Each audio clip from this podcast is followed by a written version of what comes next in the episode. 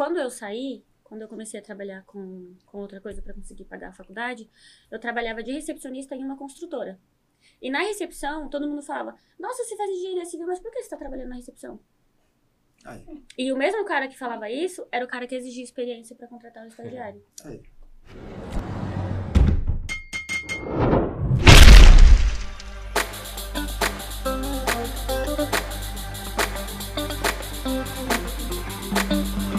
Olá, sejam bem-vindos ao Podcom, o podcast que propõe a desconstrução da construção civil, peça por peça, para enxergar a conexão do todo. É, vocês que nos acompanham, já deixem seu like, sigam o canal, não esqueçam de ativar o sininho para receber as notificações, que isso nos fortalece e nos ajuda. Hoje nosso time está completo mais uma vez.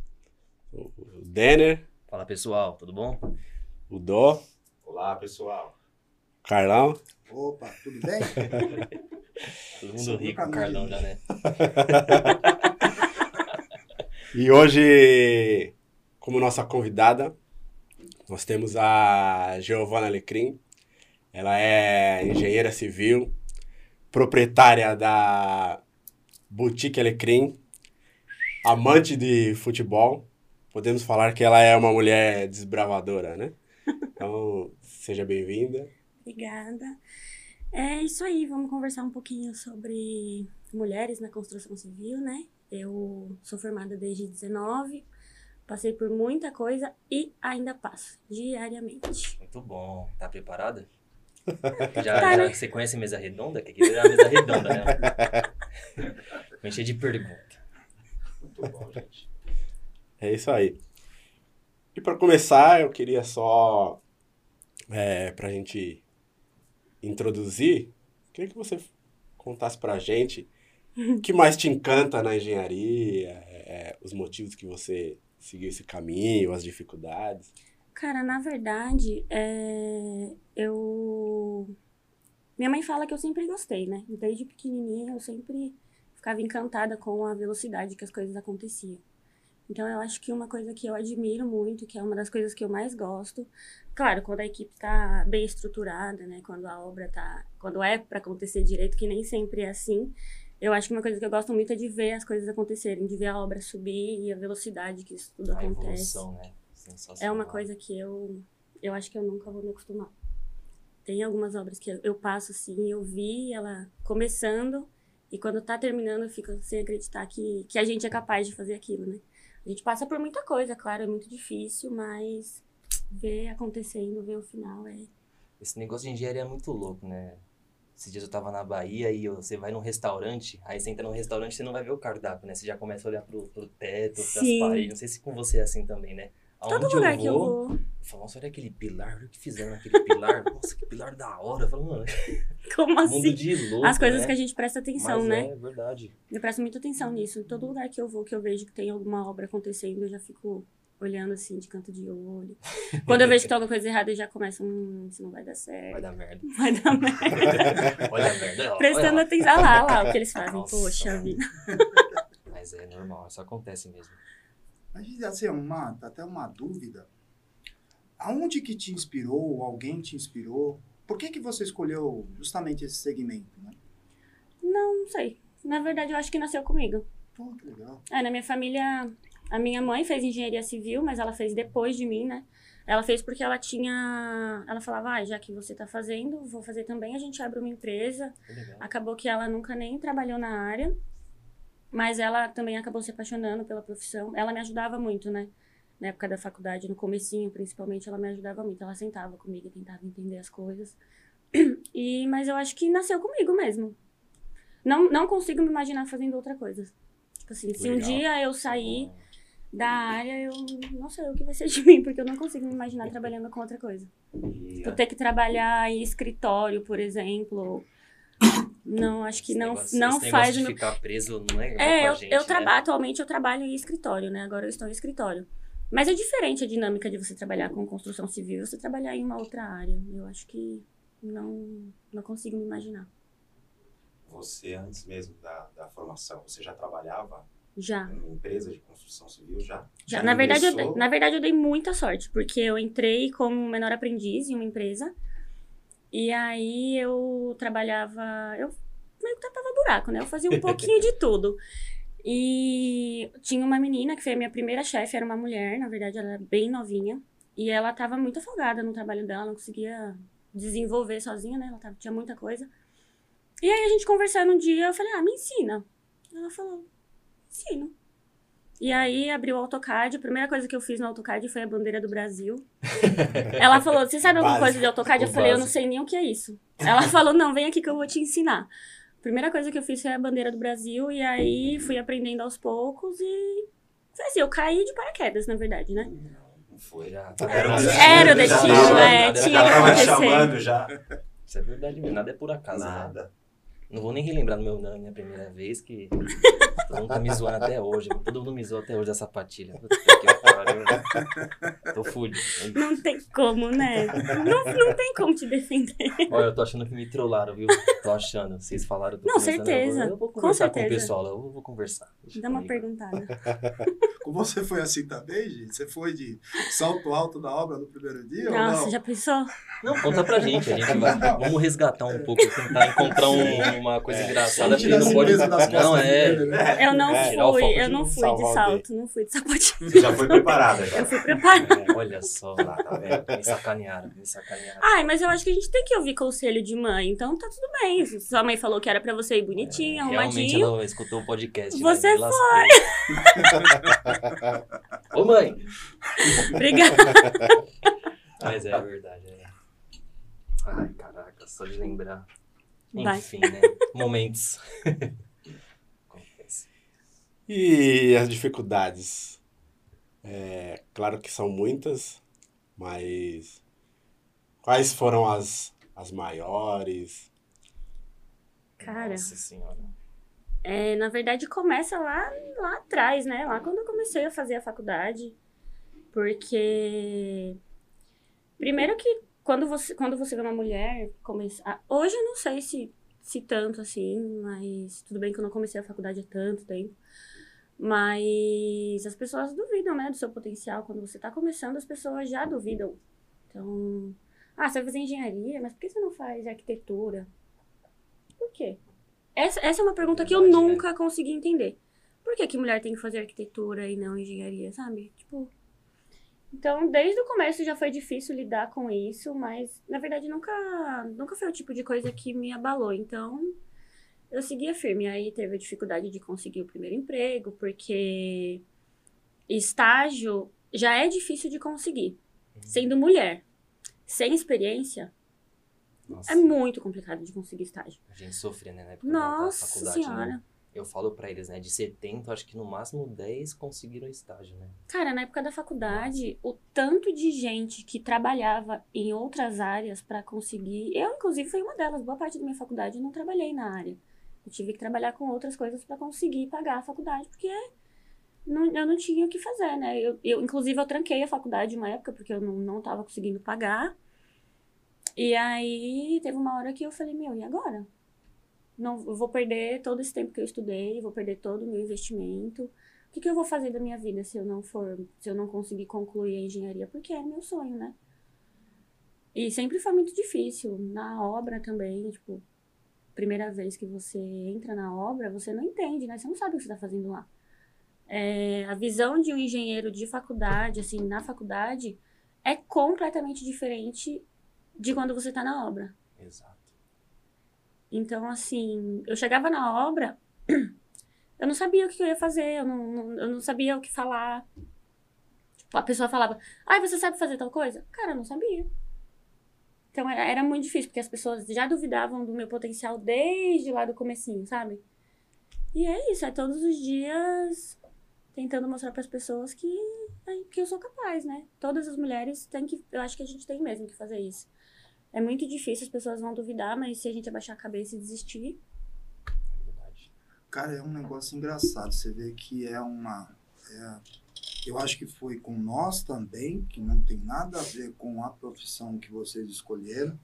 E a gente imaginava que acontecesse só com a gente. Mas eu estou vendo uma grande dificuldade, e aí eu acho que vale também um recado para as pessoas que recrutam, né? Essa questão do estágio. A dificuldade que se tem é algo que é obrigatório, né, para você concluir o curso, de você conseguir o primeiro estágio, né? Então a gente tem um exemplo aqui do Denner, que ele já falou anteriormente, nos, nos episódios anteriores, e agora tem o, o, o exemplo teu também, que, que também é, um, é algo para a gente levar em consideração, né? Como que um profissional que sai, que está com uma baita de uma vontade, que sai da faculdade, que tem a necessidade do estágio, tem tanta dificuldade de, de, de conseguir, né? Então, acho que vale isso, se a gente conversa bastante, mas vale como ponto de atenção, né? Para que as empresas consigam olhar um de maneira diferente, né? É, hoje a gente vê muita vaga. é, eu fico indignada, eu não consigo entender o sentido disso. É, de estágio e pede no mínimo dois anos de experiência. Mas como? Exato. Né? Esse é o você vai ter dois anos Como que eu vou ter dois anos de experiência, sendo que. Primeiro Sim. que estágio você não tem que exigir experiência. Exatamente. O máximo que eles podem exigir da gente é alguns conhecimentos técnicos, mas tem coisa que também não tem como, porque a gente vai aprender em campo.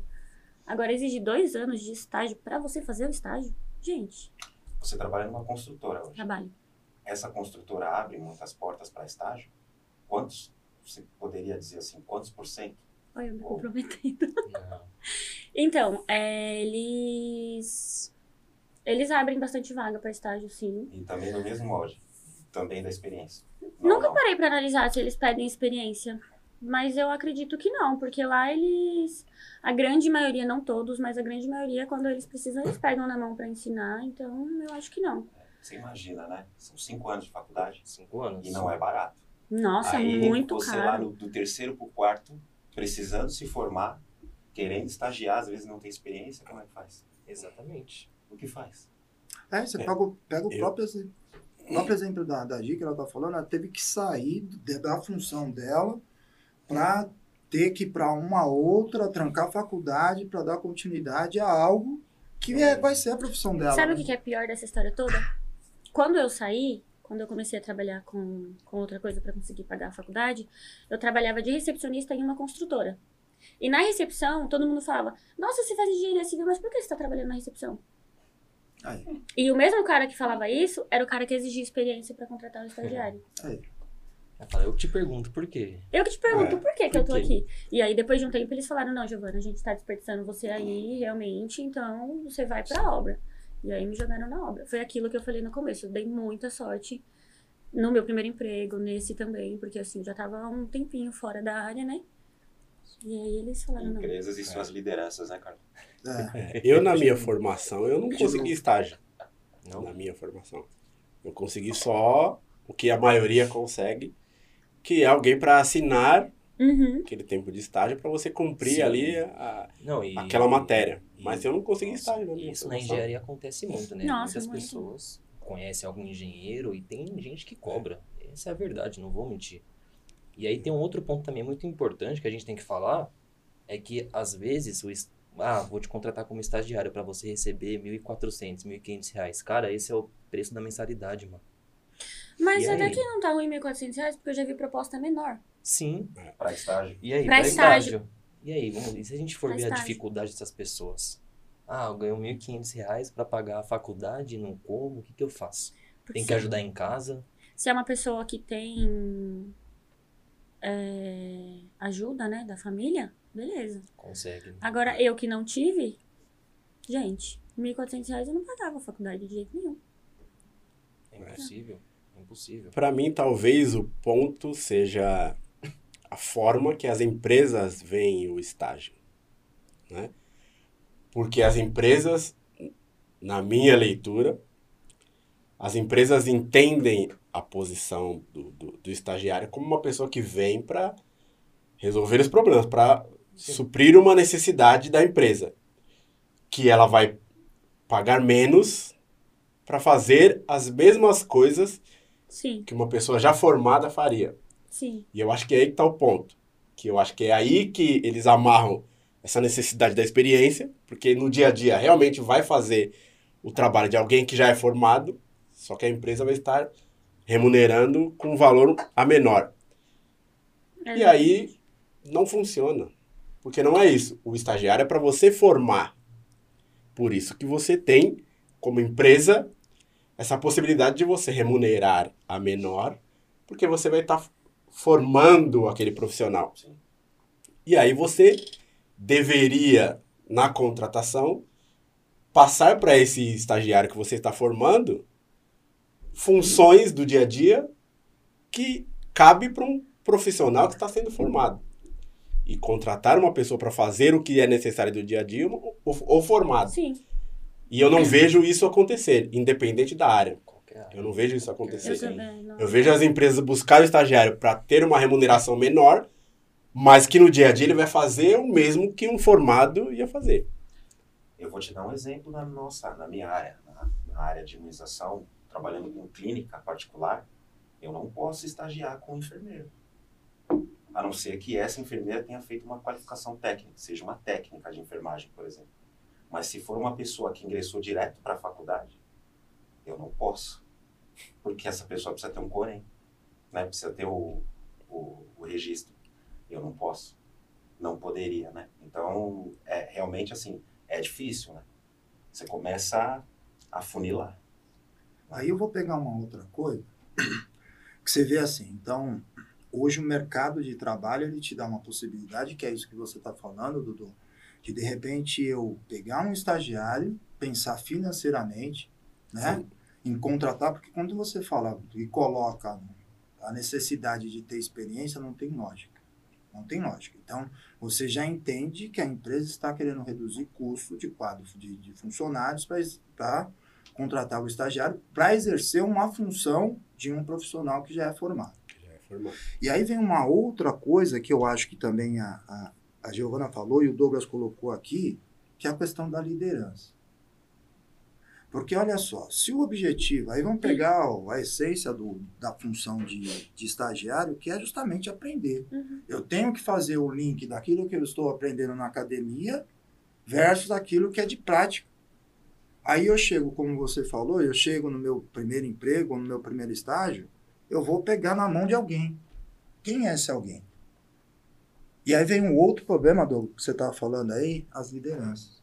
Como que você se sentia com essa questão de liderança? Como que foi essa experiência para você? No primeiro emprego, peguei um estágio, você é, você colocou que é sorte, mas aí eu acho que assim, o cosmos, como a gente vai falando, vai fazendo com Conspirando, que né? a conspiração faz com que as coisas boas vão acontecendo pra gente, Sim. né? Mas como que foi pra você?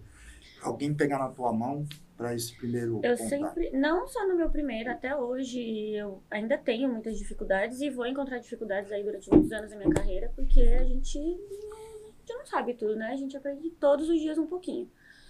E eu sempre tive mesmo essas pessoas que eu não sabia fazer, e o, o ponto tá em não ter medo de perguntar. Porque é, a pessoa, ela, ela tá ali pra, pra te ajudar, né? Assim, então, eu sempre, eu sempre tive essas pessoas que não tiveram problema em pegar na minha mão e me ensinar. Também tive pessoas que eu perguntei e se recusaram a me ajudar a, a tirar as minhas dúvidas. E isso é muito ruim, porque é, você, como meu gestor, por exemplo, e eu tô fazendo um trabalho pra você. Você me pede, ah, Giovana, faz isso e eu tenho que fazer e eu tô com uma dúvida. Se você não tirar a minha dúvida, eu vou te entregar errado. Entendeu? Então, assim, o papel do líder eu entendo que é instruir, ensinar mesmo, porque senão o cara não vai conseguir aprender. Se, se você, se eu faço um trabalho pra você durante muito tempo, de um jeito, e eu te perguntei a primeira vez e você se recusou a me ensinar, eu vou entender que tá certo. E eu vou continuar fazendo isso errado o resto da minha vida. Até que futuramente eu encontre uma outra pessoa pra poder falar, não, Exato. não é assim que faz. É assim, assim, assim. Eu passei recentemente por isso, inclusive. Eu fiz uma coisa que não era daquele jeito, e aí a pessoa que tá trabalhando comigo hoje falou, Gê, não é assim que a gente faz. Eu falei, não, mas lá atrás me explicaram desse jeito. Na verdade, não me explicaram, né? Me deixaram fazendo daquele jeito. Sim. Eu falei, olha, a diferença que faz você ter um líder, alguém que, que pega na sua mão e que te ensina. E eles. Não, não é todo mundo que faz isso, não é todo mundo que, que tira um tempo para poder ensinar. Quando eles contratam um estagiário para tapar buraco, Geralmente é porque eles estão atolados, estão com muita coisa pra fazer, não dá tempo de fazer tudo, quer contratar o estagiário, só que assim, o estagiário ele precisa de alguém pra ensinar pra ele. Se ele não tiver alguém pra ensinar pra ele, como que faz? E assim, é dois pontos importantes, né? Muitas das vezes o engenheiro que tá na obra ou a engenheira se sente ameaçado, às vezes por isso acaba nem te ensinando tudo. Ele vai te falar alguma coisa assim que é aquele caminho, o resto você vai ter que se virar. E aí muitas das vezes você vai acertar e vai errar. Mas aí também cabe a ele saber corrigir e conversar com você e falar, não, não é assim, é assim assado, entendeu? Isso é muito complicado, né? É, Eu passei um pouco por isso também. Mas não é todo mundo que, que quando vê que você tá errando, vai lá e te corrige, te Exato. ensina. Esse é um É grande muito problema. mais fácil apontar o dedo e Muito. do que parar pra te explicar o negócio do jeito certo. Exato. E assim, tem um ponto que eu falei aqui no, em algum episódio, não vou lembrar, que quando você chega na obra, você aprende mais com quem tá na execução do que quem tá no escritório. Sem dúvidas. Sem É. dúvidas. Como se. Eu não sei como foi na. Se puder contar pra gente, como foi sua primeira obra, o seu relacionamento, né, com, com a parte executiva, né, com os pedreiros, eletricistas, armadores. Gente, eu sempre me dei muito bem com todo mundo, graças a Deus, assim, nunca tive problema. Depois de um tempo, eu fiquei sabendo que o meu primeiro dia tocando uma. A primeira vez que eu toquei uma obra sozinha, é, eu fiquei sabendo que eu virei as costas e todo mundo falou: ah, não sabe fazer nada, ela é muito nova, né? Não vai dar conta. Meteram o pau. E aí, uma das pessoas que tava junto falando sobre mim depois veio me pedir desculpa. Falou, não, Giovana, eu te subestimei, achei que você não ia dar conta mesmo. Eu falei, olha só, que engraçado, né? Mas eu sempre me dei muito bem com todo mundo e eu acho que o meu ponto forte em obra sempre foi que eu tentei. Porque assim, os caras trabalham em obra a, a vida inteira. Eu tô aí há pouquíssimo tempo. Eu tô lá pra aprender com os caras.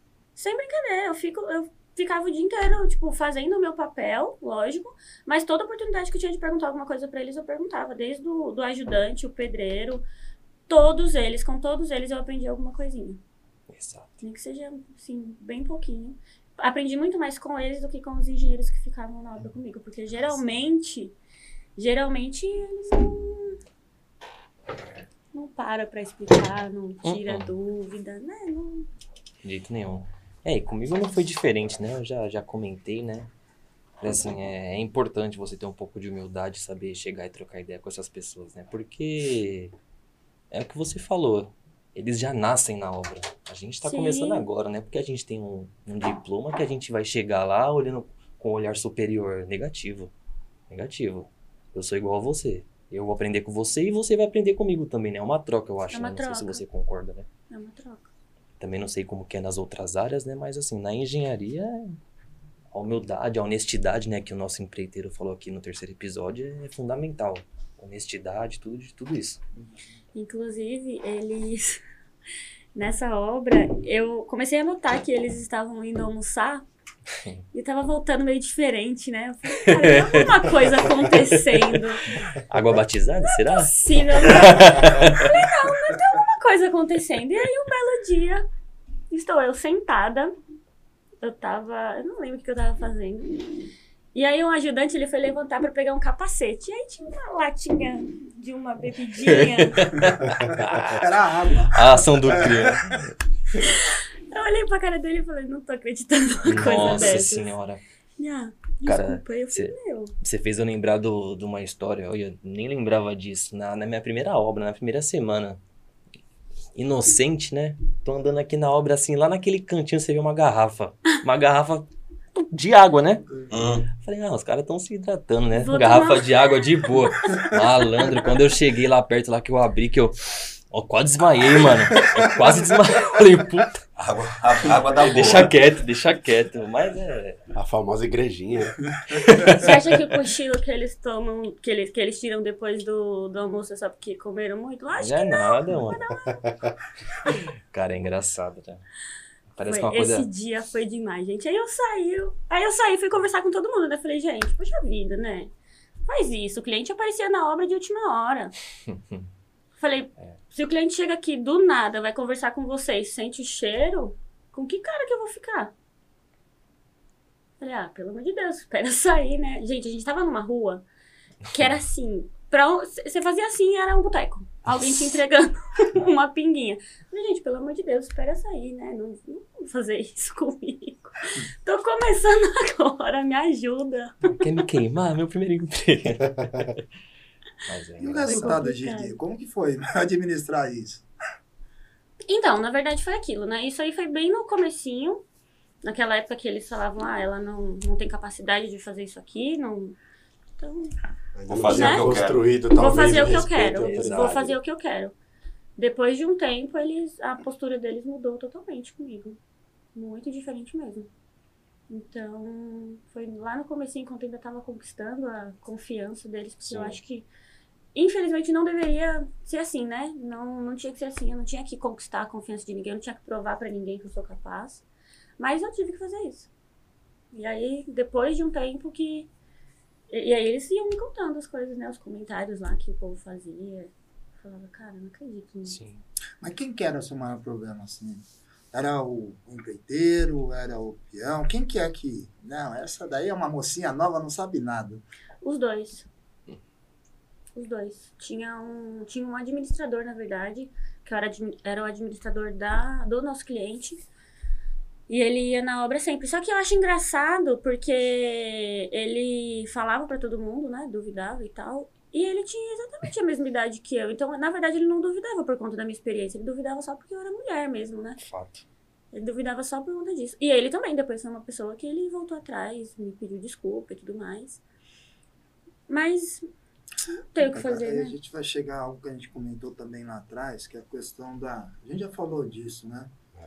É, talvez a insegurança dele fosse uma competitividade que ele tinha por você estar entrando num, num serviço e mostrando um resultado que ele. Cara, não tem jeito. Quando você chega num lugar e o resultado teu, a tua postura, e a postura, a gente também já comentou já em capítulos passados, né?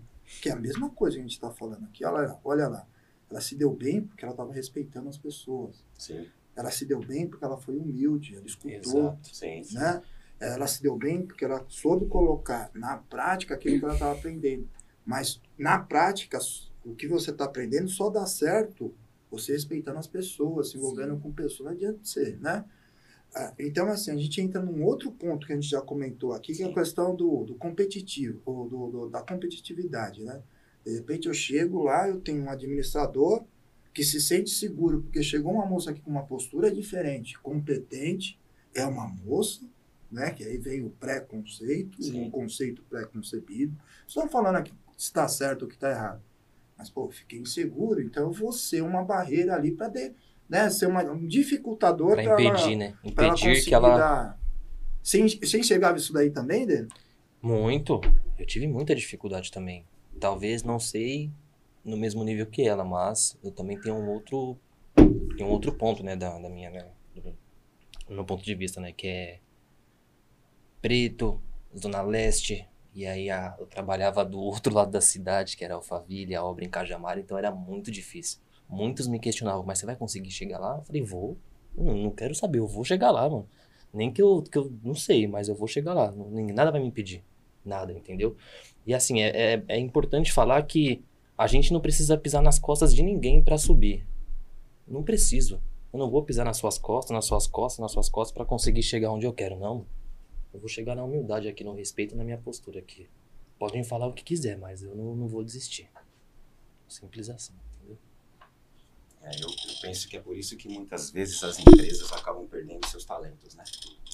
Porque a questão do mau gestor, uma liderança negativa, ou do cara que está lá e não entende, não quer saber do negócio, como funciona, eu mando, você tem que me obedecer. Sim. né? Então, assim, isso e isso acaba na base também gerando um certo é, preconceito até para outras pessoas. Cria um clima para quem está chegando, por exemplo, de tipo assim, ó, eu não vou respeitar.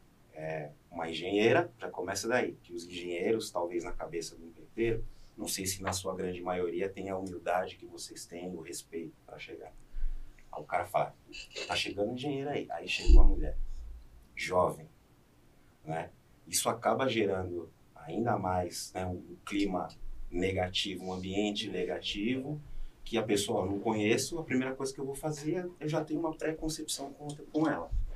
Entendeu? Já cria um atrito ali. E aí, se isso não muito bem, né, trabalhado, que nem trabalhou, vocês trabalharam muito bem, o Denis, o Denis pôde falar um pouco da experiência dele, você está falando da tua, você percebe que é a questão da empatia, que é outra coisa que a gente falou aqui. Né? Você se colocar no lugar da pessoa ali, pô, né? Ele, ele conhece, ele sabe o que ele está fazendo, vou procurar conhecer também, entender o trabalho dele e a partir daí estabelecer uma conexão. E isso é muito difícil. Você, às vezes, como dono da empresa, você não está vendo o que está acontecendo lá embaixo. E o resultado disso, que nem você falou aí. Qual é o resultado disso para a empresa quando as coisas não funcionam? A gente comentou também. As áreas não se dão bem. Isso é negativo, é ruim. Você falou do, de um custo, quanto que, o, o, quanto que custa isso na prática? Exato. Muito. Prejuízo, não é? Muito. Muito. Muito, É. muito, muito. E, e você tocou exatamente no ponto que eu ia te perguntar. Se você conseguia no dia a dia distinguir essa, essa rejeição, essa dificuldade, o quanto é por ser mulher e o quanto é pela inexperiência. Era só por ser mulher mesmo. Era basicamente por isso. Porque é, todos os dias começa estagiário em obra e você não vê o homem passar por algumas coisas que a gente passa. Eu já fui assediada dentro de uma obra. Então, assim. Homem não. Apesar da gente passar por dificuldades é, parecidas, Semelhantes, né? é, a mulher ela passa por coisas que ninguém sabe. Se eu não abrir a minha boca e, não- e eu não contar, ninguém vai saber, entendeu? Tenho até uma história que eu costumo contar pra todo mundo de uma amiga minha, que foi a primeira vez que eu fiz, que eu entrei, que eu pisei numa obra de verdade. E eu tava, a gente tava indo, ela tava fazendo uma edição de um cliente. Ela falou assim: "Ai, coloca uma bota aí que você vai comigo". Eu falei, "Ah, vamos". E aí a gente tava subindo andar por andar, né? E a gente passou por um cara que ele tava varrendo, assim, mexendo no carro. A gente passou por ele, subiu. E aí, nessa hora que a gente subiu, ele assoviou. Só que ela já trabalhava lá fazia muito tempo. Ela conhecia o cara, então ele não tava assoviando porque era ela que tava passando, entendeu? Uhum. Aí ele pegou e assoviou. E na hora que a gente tava descendo, ele assoviou de novo. Eu fiquei numa posição que eu não sabia o que fazer. Hoje, hoje em dia eu já teria uma postura diferente da que eu tive naquela época. Mas eu não fiz absolutamente nada. Eu fiquei assim, sabe quando você fica sem reação, sem acreditar que você tá passando por aquilo? Só que ela já, ela já teve postura. Ela, e ela tinha a mesma idade que eu, ela é um ano mais velha, eu acho. E aí ela. Na hora que a gente desceu, que ele assoviou de novo, ela parou olhando pra cara dele. Puxou o radinho do, do, do bolso. Chamou no radinho e falou: Olha, fulano de tal, mexeu com a Giovana, a gente ass- passou, ele assoviou uma vez. A gente passou de novo, ele assoviou de novo. Ninguém vai desrespeitar ela na minha obra. Eu quero que ele saia daqui agora. E ele saiu. Você acha que, de novo, eles vão mexer com alguém em uma obra com ela? Não vai. Porque, assim, é muito fácil é, achar que, que é, o cara achar que ele vai mexer com a gente na obra e que não vai acontecer nada. Porque, com certeza, na cabeça dele ia ficar por isso mesmo. Eu tô mexendo com elas aqui não vai, não vai dar em nada, porque a mulher não vai fazer nada. Eu não consigo imaginar o que passou na cabeça dele. Só que eu fiquei com isso na minha cabeça, a postura que ela teve na minha cabeça é um negócio que eu levo pra minha vida. Eu vou levar sempre. Porque, assim, não é porque eu sou mulher que te dá o direito de assoviar ou de mexer comigo ou de fazer um- algum comentário comigo dentro da obra. Talvez se ela não tivesse feito aquilo aquele dia, outras vezes iriam acontecer e eu ia ficar sem reação de novo. Só que depois daquilo, cara, ficou na minha cabeça. Eu conto essa história pra todo mundo porque eu falo. Sim. Depois disso, ela se tornou muito minha amiga. Eu falo, meu, você mudou a minha visão naquele dia, porque eu achei muito incrível o que ela fez. Tipo, muito legal mesmo da parte dela. Sensacional. Uma atitude muito, muito bonita, né? É já cortar o mal pela raiz, né? É, Simples assim, né? Porque hoje é isso, amanhã pode ser outra coisa, e daqui um mês, e aí? O que, que pode acontecer? hoje Aquele cara vendo... ficou obcecado, é. o que, que ele pode fazer? né? A gente não sabe, né? Que, que, da onde que ele veio, o que, que ele pensa, e, cara, que isso, mano? Tô num ambiente de trabalho, mano. Tem que passar por essas coisas, né, mano? E tem uma questão mais profunda, né? O quanto que essa postura tá enraizada na cultura. É, Sim. O quanto que ele percebeu que ele estava tendo um ato, um comportamento, uma atitude que não é ideal. Será que ele percebeu? Ah, Isso antes, obviamente, dela se posicionar. Mas isso é muito enraizado na nossa cultura. Então é importante ter esses exemplos, né? Sim. Porque não ensina só para a pessoa, não ensinou só para ele. Ensinou para todos os envolvidos, para todo mundo que viu ou que ficou sabendo, Sim. de alguma maneira, percebe que, meu, essa postura não é a correta. Eu achava que isso era normal. Não, isso não é normal. Essa situação não é normal, esse comportamento não é normal, essa atitude não é normal. E aí eu queria fazer até uma provocação. Provocação no sentido da gente trazer uma perspectiva diferente para a questão, né? É, na sua visão, qual que é a contribuição, qual que é o ganho da visão feminina numa obra no dia a dia? O que, que a mulher acrescenta que o homem não tem, que o homem não não consegue visualizar? Nossa, que difícil. nossa senhora, ele apelou, hein? Que a mulher acrescenta. Eu já não- sei.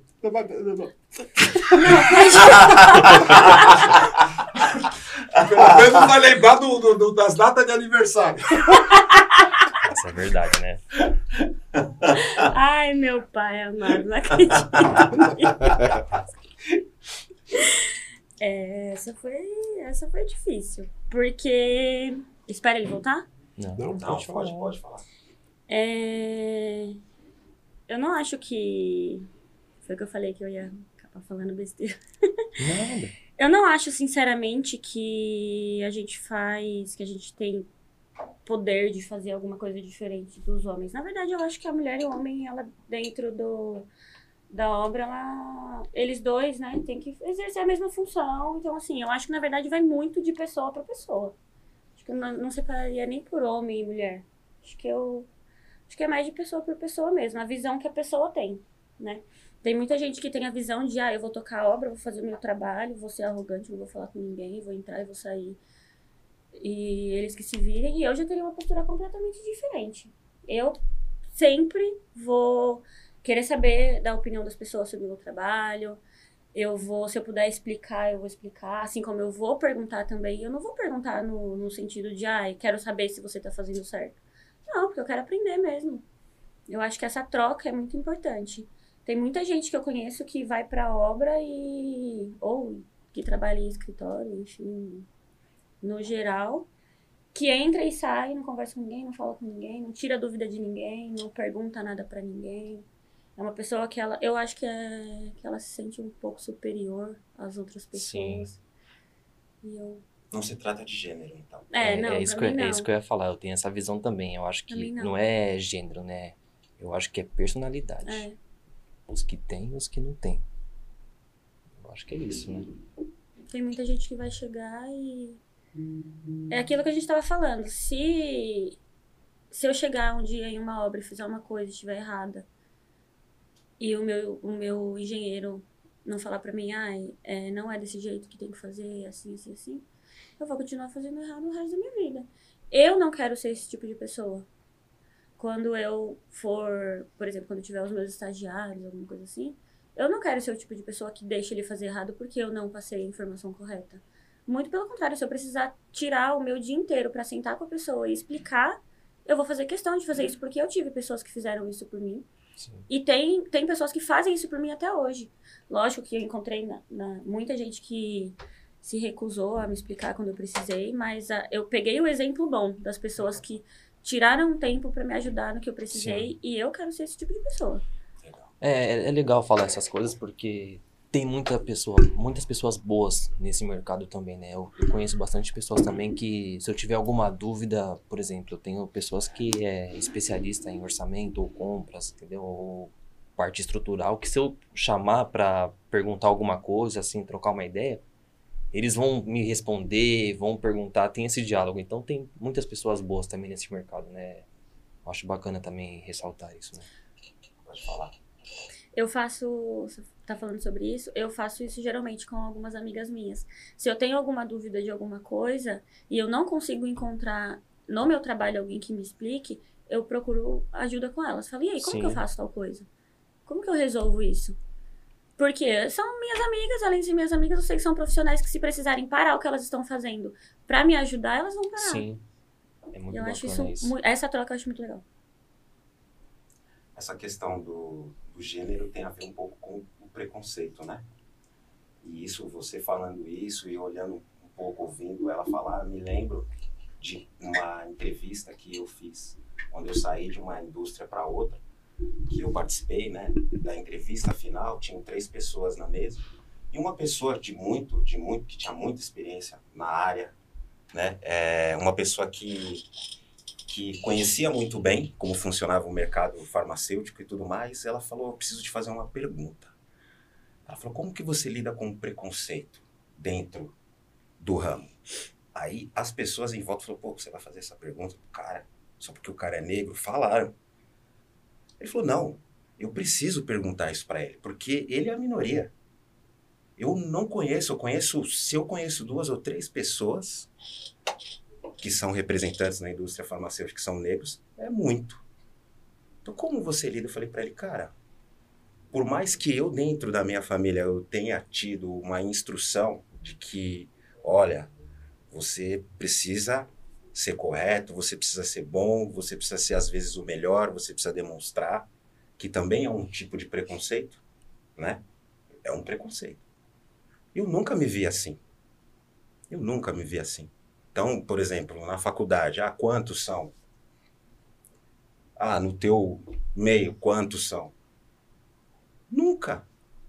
E até hoje, até hoje, outro dia entrou um rapaz na empresa para trabalhar, exercer um serviço temporário lá, ele entrou na minha sala e falou: "Eu preciso te eu preciso falar com o senhor". Eu falei: "Primeiro que o senhor está no céu. Mas eu preciso te falar uma coisa". Eu falei: Pode falar. Ele falou, cara, eu fui perguntar para os meus amigos como eles imaginavam o dono da clínica que eu trabalhava. Ninguém falou, é negro. Ninguém imaginava uma outra pessoa e não, não você. Eu falei, é, cara. Ele falou, cara, então, parabéns. Eu falei, cara, não, assim, não tem que me dar parabéns. Você tem que pensar é que não existe isso.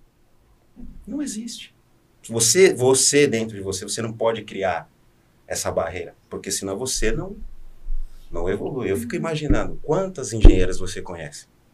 Quantas mulheres engenheiras você conhece? Ativa, né? Que trabalha, né? Vamos pensar assim, que trabalha na Ah, na verdade, assim, eu conheço algumas porque eu vim, eu conheci em obra e carreguei como amiga Uhum. e, e tô levando aí, vou levar pro resto da minha vida. Então eu conheço algumas. Mas dentro do, do universo de engenheiros, Sim. você imagina que tem muitas mulheres? Um número Tem, tem mas bastante? infelizmente nem todas conseguem trabalhar na área.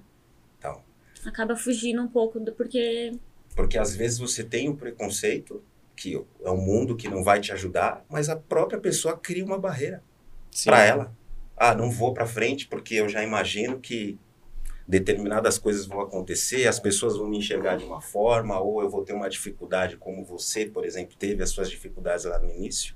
Você poderia muito bem, de repente, falar: puta, não vou voltar. Eu não quero isso mais para mim. Poderia. Porque realmente, não, é uma coisa extremamente delicada e complicada. Então, eu comparo muito isso e a questão do gênero. Falo também da questão da cor também. A pessoa tem que ir, sabe, ir, ir em Vou- frente. Vou. Você sabe que eu gosto de contar um caos, alguns causos, mas eu acho que cai bem para isso que a gente está falando aqui, né? É, é um caos que, né? O Douglas sabe bem, a gente trabalha num segmento que tem pouquíssimas pessoas.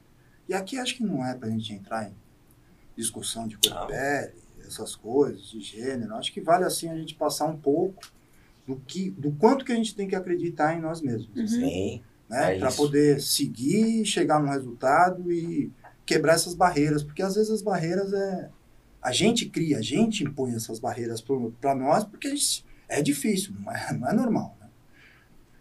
Bom, ele conhece uma das, eu sempre trabalhei ali na região do, do ABC Santos, e saiu um rapaz da indústria na época era representante, que fazia a região central, uma região muito mais elitizada de clínicas em, em, em São Paulo e no Brasil, né?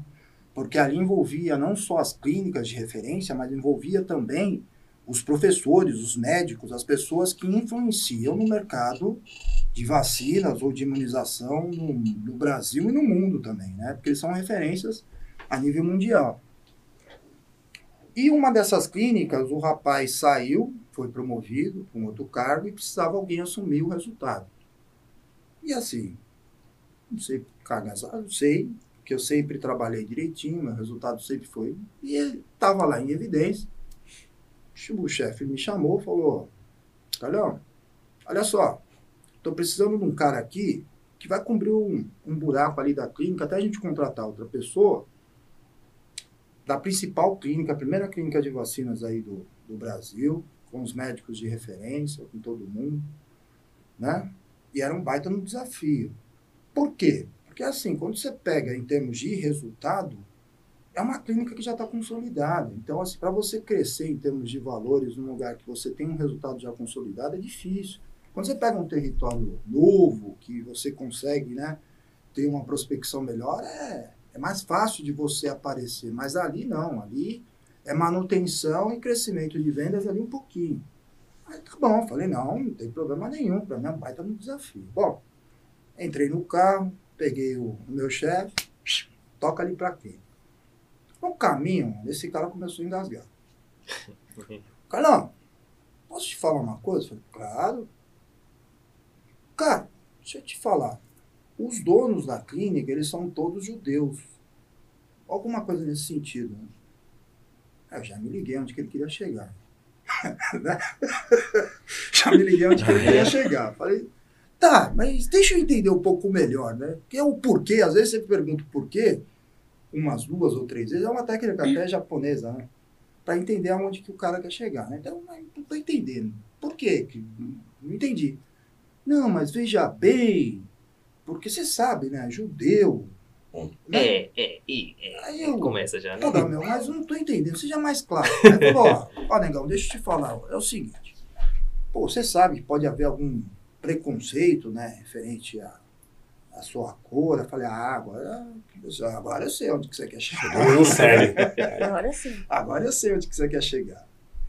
Bom, vou resumir. Eu falei, eu respondi para ele o seguinte, falei, olha, já trabalho no mercado já faz um bom tempo, já passei por várias coisas aqui, já tive algumas coisas que foram muito seladas mesmo, selada no sentido de não atendo porque o cara é negro. Tá bom, tirei do meu cadastro e também não vou mais no cara, e acabou. Tá tudo certo, expliquei, justifiquei lá para dentro do laboratório e acabou. Não vou mais. Né? Mas falei, ó, você pode ter certeza, eu coloco meu cargo aqui. Já tinha um tempinho de, de, de indústria. Falei, olha, se eu não fizer o resultado crescer em três meses, você pode mandar embora. Tá louco? Eu falei, não.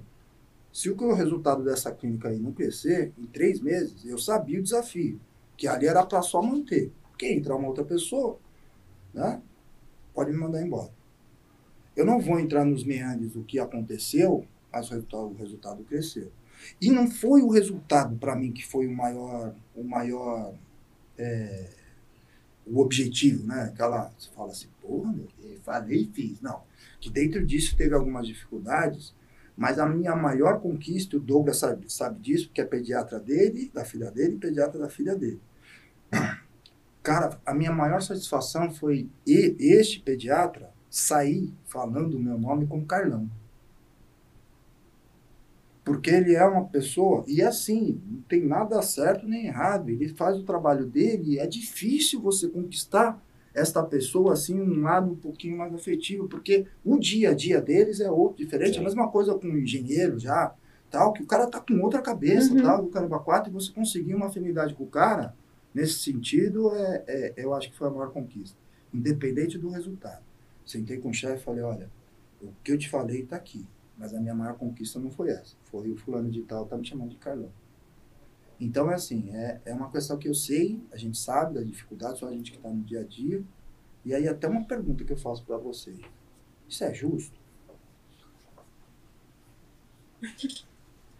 Eu não sei nem o que te dizer sobre isso. Porque, cara, que situação complicada. Eu não. É aquilo que, a gente, que eu falei antes. É, tem situações que eu não. Eu acho que eu não ia saber como lidar. Uma pessoa fazendo esse tipo de pergunta assim, tipo. Não. Não é justo a pessoa fazer um pré-julgamento, né? Ou duvidar de você, ou. Cara, não. Não, eu realmente não, não tenho nem o que te dizer, porque eu não sei o que, como eu, fa- o que eu faria. Eu não sei a atitude que eu ia ter, não. Mas sabe o Muito que, é- que é legal disso daí também? É que a gente fica muito mais forte com essas Sim, situações, né? sem dúvidas. E assim, Com quando eu certeza. per- pergunto justo, justo, o que eu digo é, é cara, para você, como que você enxerga você ter que se desafiar, não só no começo, mas todo dia, cada vez mais. É, e aí depois a gente até muda o tema, mas assim, ter que ficar se desa- desa- desafiando, né? Pra provar para pessoas. provar para as né? pessoas porque porque o meu gênero é diferente do que né politicamente ou que culturalmente ou que é, as pessoas imaginavam né É, eu tenho que fazer isso todos os dias, né? Então eu acho que, na verdade, eu já me acostumei. Infeliz... Infelizmente, eu acho que eu já me acostumei. Não é o certo, eu sei que não é o certo, mas. vamos que vamos e toca ali bola Eu porque vou fazer o quê? Eu vou desistir? nada Eu vou É, dar motivo pra eles falarem? É isso. Porque se eu desistir agora, lá atrás quem falou, ah, ela não vai conseguir, vai falar lá. Eu falei que eu não ia conseguir. é isso Eu falei. Tá vendo? Eu disse, eu falei pra ela que ela não ia conseguir. Você acha que eu vou dar esse gostinho? E não é nem por eles, é por mim também, sabe? Eu me desafiei a minha vida inteira. Teve momentos que eu achei que eu não ia conseguir. Teve momentos que eu achei que eu ia desistir. Falei, não, não vou desistir. Não vou. Ah, não vou dar o gostinho pra eles, não vou dar o gostinho pra mim também. Não. De certeza. falar, poxa vida, fui fraca, não vou. Imagina. Olha que interessante, né? O motivo da minha provocação foi completamente atingido. Por quê? Quando a gente fala das minorias, a gente ouve muito, isso é muito comum, a gente ouvir que eu sou da minoria é, negro, feminino, LGBT, qualquer minoria que você tiver, eu tenho que fazer o dobro do outro. Porque eu tenho que provar que eu sei no nível normal comparado com todos os outros. E aí eu tenho que fazer o dobro porque eu tenho que provar, além disso, porque eu sou dessa minoria XYZ. Mas todas as opiniões e todos os causos que nós falamos aqui traz para a questão da perspectiva interna. Sim. Se eu, como uma pessoa, como um ser humano, não permitir que a minha perspectiva interna seja alterada, interferida pelo meio que a gente está inserido, talvez tenha acabado o problema. Claro que eu não estou falando que é fácil, que as, os preconceitos, os causos, as questões não vão acontecer. Claro. Claro que não vai passar a ser justo, vai continuar sendo injusto. A gente sabe que muitas situações, como é que o Carlão colocou, porque você é negro, meu, não tem nem contato, acabou. Ok. Mas, quando a gente olha para o interno, o quanto eu me posiciono para mim, sem permitir que o meio que eu estou inserido interfira, talvez faça toda a diferença. E por isso que eu já coloquei antes que era uma provocação. Justamente. Justamente. Aí que tá a provocação. Aí que entra a questão da gente desconstruir. Porque o preconceito existe, existe, vai continuar existindo. Talvez não consigamos visualizar aí um mundo sem qualquer tipo de preconceito que, que seja. Talvez. Mas aí tem o outro lado. Aí entra a, a, pro- a provocação. Quanto eu olho para a questão dessa, dessa esse preconceito, dessa restrição. Porque para mim, como o Dô colocou, a minha criação foi muito parecida com a dele. Para mim, eu te falo, eu já passei por diversas situações de preconceito. Eu comecei a trabalhar na Congás como peão cavando obra na rua. Eu ia almoçar sujo, fedido, na Vila Olímpia, é, é, Morumbi, em lugares chiques. Eu cheguei a sentar na mesa, a pessoa da mesa do lado olhar feio, levantar e ir pro outro lado. Eu passei por essa situação. Eu, eu tô falando de conhecimento de causa. Mas isso nunca interferiu para mim porque eu nunca vi essa diferença. Para mim, tanto faz como tanto fez. Trazendo para o meu mundo, terapeuta, quando a gente vê alguma coisa que incomoda no outro, é uma questão que eu tenho que trabalhar em mim. Sim. Isso não é do outro, isso é meu. E o inverso é verdadeiro. E aí entra isso que a gente está falando. Quando o outro está incomodado com você, isso é dele, isso não é seu. Só que isso no dia a dia é dificílimo. É difícil você passar por uma situação dessa. É muito difícil. Você tem um olhar, no- não precisa nem ter a verbalização. O olhar já diz tudo. Sem dúvida. Nossa. E, e, meu, é uma, é uma facada profunda. Não é fácil de você lidar com isso no dia a dia.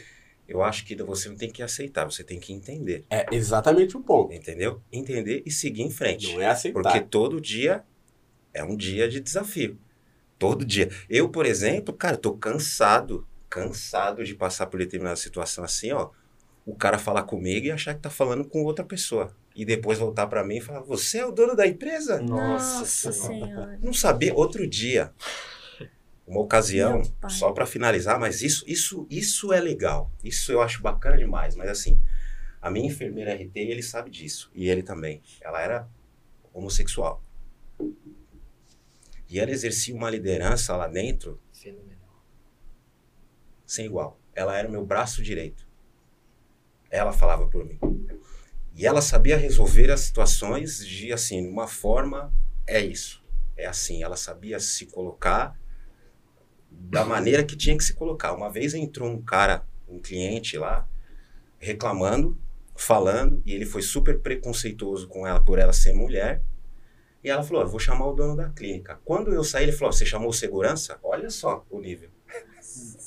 Ela falou: não, ele é o dono da clínica, o senhor pode falar com ele.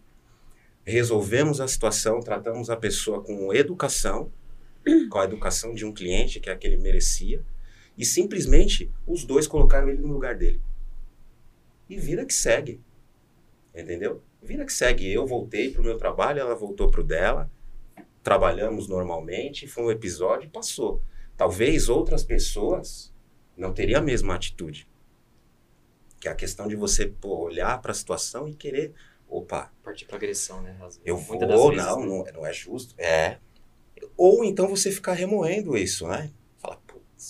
É sempre eu acordo, todo dia é isso. Todo dia é isso. Não, não quero. Entendeu? E aí muitas pessoas desistem, né? Puxa o freio. É, se a pessoa leva. Se a pessoa leva pro coração as coisas que passa. Tem muita coisa que aconteceu que eu passei. Assim, passei pela situação, virei as costas. Cara, esquece. Se a pessoa me tratou mal é porque a pessoa tá passando por um problema pessoal, é um problema dela, o jeito como ela trata as pessoas. Eu me recuso a ser esse tipo de pessoa. Não vou retribuir, não vou ser grossa. A pessoa sendo grossa comigo, falando alto comigo. Eu falei, eu não vou, não vou fazer igual com ela. Virei as costas, comecei a chorar, fui embora chorando. Mas eu não, não tratei ela da mesma forma como ela me tratou, porque eu acho que isso diz muito sobre mim, né? Sim. Não quero ser esse tipo de pessoa. Não quero que as pessoas lembrem de mim como uma pessoa que, ah, ela é. Ela trata as pessoas mal, ela é grossa, alguma coisa assim. Não quero ser lembrada assim. Sim. pelo contrário. Você quer ser lembrada como a moça de sucesso que você já é. Fala assim agora o que é legal. O que acontece de legal na, na, na- na profissão de vocês, no dia a dia aí, que aquilo que fala assim, porra, esse daqui me dá um, um baita de um tesão, de dar continuidade, passar por tudo isso daí. O que é legal na profissão de vocês, assim, no dia a dia? Agora eu trabalho com orçamento, né? Então, eu acho que a gente, eu faço até uns desafios às vezes. Eu vejo uma obra e falo, puta, vou fazer uma aposta pra ver quanto essa obra vai dar. Eu fiz isso ontem. E eu vou orçando as coisas e eu falando, hum, acho que eu vou perder.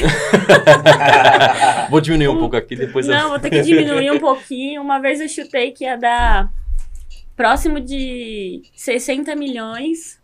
Só isso. Nem tinha o preço de fundação, já tava em quase 50. Eu falei, ih, eu acho que. Eu acho que eu perdi essa. Vou ter que pagar aquela cerveja lá. Acho É que sempre a cerveja vai- a aposta. Ah, é, tem que É ser sempre- a cervejinha. sempre um fardinho. Tem que ser a cervejinha. Tem que No ser. caso do Douglas aqui é sempre um vinho, a aposta. É, Sempre perde. perde. Ele é diferente.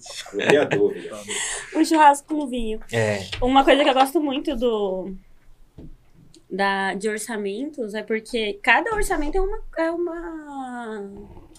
Eu faço uma descoberta. Cada um é uma coisa diferente que eu aprendo. E eu acho que eu gosto justamente disso. Não consigo. Sim.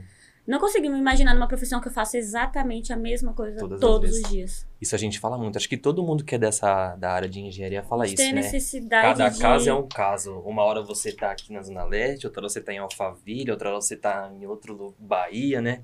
E essa mudança e, e cada é assim, é cada obra é um desafio diferente, nunca é a mesma coisa. E isso é é. muito legal, né? E Isso é cada uma coisa que a gente ama. né? É. E cada obra é um B.O. diferente também. Nossa senhora. Mas é uma coisa também que, que me encanta muito, acho que encanta todos os engenheiros que estão nessa área, é você ver aquilo pronto. É. Isso é muito. É, é foda, essa é a palavra foda. Porque você vê tudo do zero, todo o procedimento, e, e é muito tempo você vê aquela evolução, aí você vê aquilo pronto e vê a felicidade dos proprietários ou do, do- dos donos da empresa com aquela construção. Eu acho que isso é gratificante demais, né? Gente, vai parecer, pode parecer besteira que eu vou falar pra vocês agora, mas eu passei por uma situação há um tempo atrás, aí eu sofri um acidente tal, precisei fazer uma cirurgia. E eu fui, fiz a cirurgia no Hospital das Clínicas, e eu fiz uma obra no Hospital das Clínicas. Nossa. Eu contava pra todo mundo. Entrava o enfermeiro, ó, eu fiz uma obra aqui. Prédio ali. Fui eu, fui eu. Prédio fui eu. Fui passar de carro, falei, pra- falei pra minha mãe, falei, não, ô mãe, vai aqui pela rua de baixo, porque é pra você ver a obra que eu fiz. Foi Ah, Georgia mas que é, fez. é muito, é, isso é muito gratificante, É muito né? legal. Cara, você é doido, é... Quando eu fiz a obra da Amazon lá e depois de um ano eu tive que voltar lá pra fazer uma manutenção, eu entrei lá, acho que uns 500 funcionários trabalhando, os maquinários, as pintas, você olha e você fala, caracas, mano. Passa um filme Aí você na começa cabeça, a lembrar, né? né? como que era do zero ali, os maquinários, é muito, é... Você fica encantado, você fica, parece criança, né? Quando entra numa fábrica de chocolate, você fica assim, você fala, nossa senhora. Meu Aí Deus, começa a lembrar dos perrengues, lembra de tudo.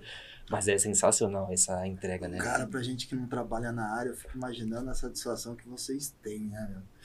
Porque é o seguinte, você pega aqueles, aqueles prédios enormes, né? Aqui na Zona Leste está sendo construído um, O maior de São o Paulo. maior de São Paulo, né?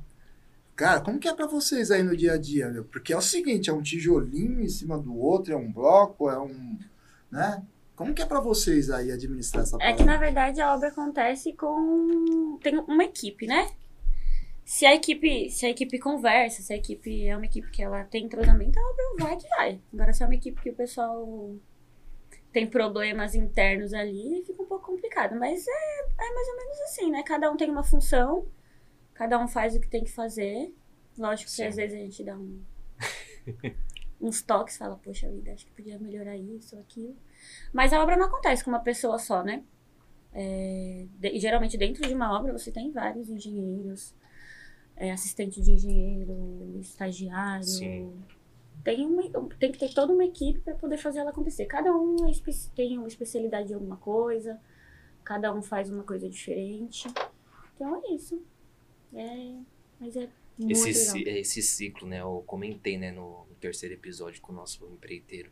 Falei, você tem um ciclo para você fazer, um ciclo de uma equipe, né? Uhum. Para você fazer essa obra, né? Engenheiro ou engenheira, arquiteto ou arquiteta, design, tudo depende do, do- do- da obra que você vai estar fazendo. E esse ciclo ele continua na parte da execução, né? Pedreiro, todo mundo, né? Eletricista, a mão de obra, né? Ele não pode parar só na metade, né? Tem que fechar esse ciclo todo, assim, tem que estar em harmonia tudo para fazer acontecer. Se tiver uma peça assim fora desse, desse ciclo assim, dando problema é E o, pro- e o problema ele começa aqui e ele vai indo, vai indo, vai indo, vai Exato. até o final da obra. Eu eu falo que a obra ela tem, lógico, os engenheiros e engenheiras que são o pessoal que tá lá no topo, mas a obra acontece mesmo com quem executa, com quem coloca a mão na massa. exatamente. Às vezes as pessoas não valorizam a copeira que tá na obra, não Isso é valoriza a copeira. É uma das pessoas que eu mais valorizo, porque eu vivo na base do cafezinho ali. de levantar e conversar um pouquinho, sabe? E Sim. bater um papo. E o pessoal não, Até o pessoal pra, da não limpeza para também, pra né? conversar, né? Até o pessoal da limpeza, né? Questão Eu de banheiro em obra, nossa. Gente, é, então assim, a obra. Aquela pessoinha lá que o pessoal fala, ai, não, não preciso dela aqui, ou é uma pessoa insignificante. Sem aquela pessoa, a obra não acontece. Exato. Então vai Exatamente. desde lá de baixo até. Exato. Aí vocês começam a construir, e aí, você, aí começa na fundação, né? meu? Você tem um terrenão vazio, aí você olha o projeto que, né, o arquiteto e tal, aí você vê o tamanho do negócio. Cara, como que é isso daí? Você construir cada tijolinho, aquela parada tal, e depois chegar no final, você olhar pra cima e falar, porra, Eu tava aqui, eu vi isso acontecer. caramba, cara, olha isso daqui, bicho. Vai cair não, hein? Se eu te por... falar que às vezes é tão corrido que assim, em uma semana acontece tanta coisa dentro de uma obra que você passa aqui hoje, tá de um jeito. Daqui a dois dias você passa, isso aqui já é outra coisa completamente diferente. Gente, assim, as pessoas elas têm, elas. Lógico que cada um dentro da sua especialidade, mas eles têm uma agilidade pra fazer as coisas que eu fico impressionada. Sim. Tem, geralmente, quando é prédio muito grande, a gente tem um, a gente tem um andar que a gente chama de andar tipo, que é um andar que ele fica. As coisas ficam prontas primeiro pra poder mostrar pro cliente. Que foi inclusive nesse andar que o cara tava varrendo lá e assoviou. E, e aí é muito engraçado, porque assim. Você passa um dia nesse andar, não tem nada. Dá três dias, tá pronto. Do nada. Tá, o andar tá. Ah, caramba! Onde que eu tava? Onde que eu tava que eu não fiz? Mas pior que é assim mesmo. Gente, vocês acompanharam a evolução daquela obra na Faria Lima? Na frente do metrô Faria Lima? Não, aquela que ela tá pode, toda pode de contar vidro. pra gente. Eu comentei com o pessoal dessa aula. Pode falar. Gente, não tem condição. Começou a pandemia, eu lembro que eu tava tomando uma num barzinho. tava lá, né, o tapume. E assim, a obra tá pronta em dois anos. Uma grande obra, né? E é uma obra gigantesca, assim, linda, maravilhosa. Tanto que virou referência, né? O pessoal Sim. compartilha foto dessa obra pra tudo quanto é canto. Mas em dois anos, você imagina, dois anos aquilo. Coisa mais linda, né? Cada vez que você passava ali, tava Sim. uma mágica acontecendo, né? É, a gente vê o de São Paulo, o do Tatuapé, né? Que vai ser o mais alto, né? A gente que mora pra cá, a gente vê toda hora a evolução, né? Do nada, de repente, por, por exemplo, o Carlos, ele não sabia onde que era esse prédio, né? E o prédio já tá lá, já, já tá todo, todo estruturado. Você passou uma semana e não tinha nada. Na outra semana o Entendeu? tá É, é assim, ó. É questão assim, É passa, muito entendeu? rápido. É muito rápido. É muito. A obra é incrível, né? Eu Acho que é uma das coisas que eu acho mais foda. A evolução é. E hoje em dia, com a tecnologia, né, evolui ainda mais rápido, não? Que você tem coisas ali Muito que mais. acontecem, você tem ferramentas, tem muitas coisas que eu acho que acabam facilitando também, né? Sim. Eu acho Esse muito trabalho, legal quem trabalha com. Acho muito le- legal quem trabalha com solução, né? Que se fala assim, ah, eu vou executar essa obra desse jeito. E o cara fala, não, mas por que que você vai fazer assim? Se você fazer assim, assim, assim, assim, você vai economizar, ou você vai gastar um pouquinho mais, mas você vai ganhar em tempo, você vai fazer muito mais rápido. Sim. Porque esses caras, eles têm uma visão diferente da que a gente tem no dia a dia. A gente tá acostumado a fazer as coisas do jeito que vem o projeto, vem o orçamento, quando a gente tá em obra, né? E a gente tem que executar de acordo com o projeto. Agora, o cara que ele trabalha lá fazendo a reengenharia da vida, meu, esse cara tem uma visão de outro mundo. É o cara que. Ele trabalha com evolução, é engenheiro É, também. engenheiro, é. É o cara que te dá, que faz engenharia, né? Vamos supor, você recebe o projeto do arquiteto, e aí ele fala, ah, isso aqui pode ser executado de, com tal material, ou a gente pode aumentar um pouquinho o tempo, pode diminuir um pouquinho o tempo. Ele te dá algumas soluções, né, pra poder melhorar. Sim. E esse cara, ele tem uma visão que um dia eu gostaria de ter, porque ele olha assim, ele abre o projeto, ele olha o projeto e fala, não, vamos mudar isso, isso, isso, isso, isso, porque vai ser assim, assim, assim, vai ser mais rápido, vai ser mais barato. Esse cara é tipo o mestre Yoda da, da, da construção civil. Não, é, é. Não, você imagina que essa pessoa tem que ser, né? Um, Je- um Jedi supremo. Construir assim não vai. Ou o Sr. Miyagi. Construir Miyagi. assim não vai. Melhor assim ficará. É isso! É. Mestre Yoda. Mais ou menos isso. Ai, Ai, meu Deus. Mas no- numa, numa obra assim de grande porte, não é, é bom falar que não é só um engenheiro, né, que executa, tem Vários. vários engenheiros, né? Às vezes cada um cuida de uma de um setor, é um conjunto, De né? algo pra- específico. Exato.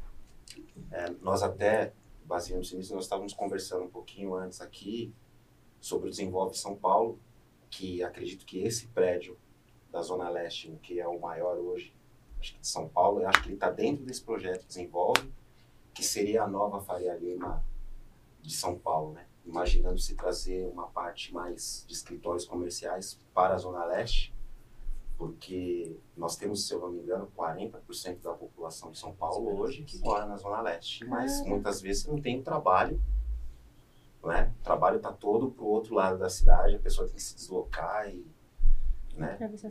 E, e assim, você vê que realmente é uma coisa absurda que os caras fizeram ali, e aí imaginando-se que a partir daí você vai ter outros, né? Sim. Imaginando esse trabalho aí do mestre Yoda e companhia limitada, né? Para fazer todo esse desenvolvimento, né? Porque assim, hoje a gente vê ali o trecho onde se imagina, você não consegue mensurar isso. Como isso poderia ser, né?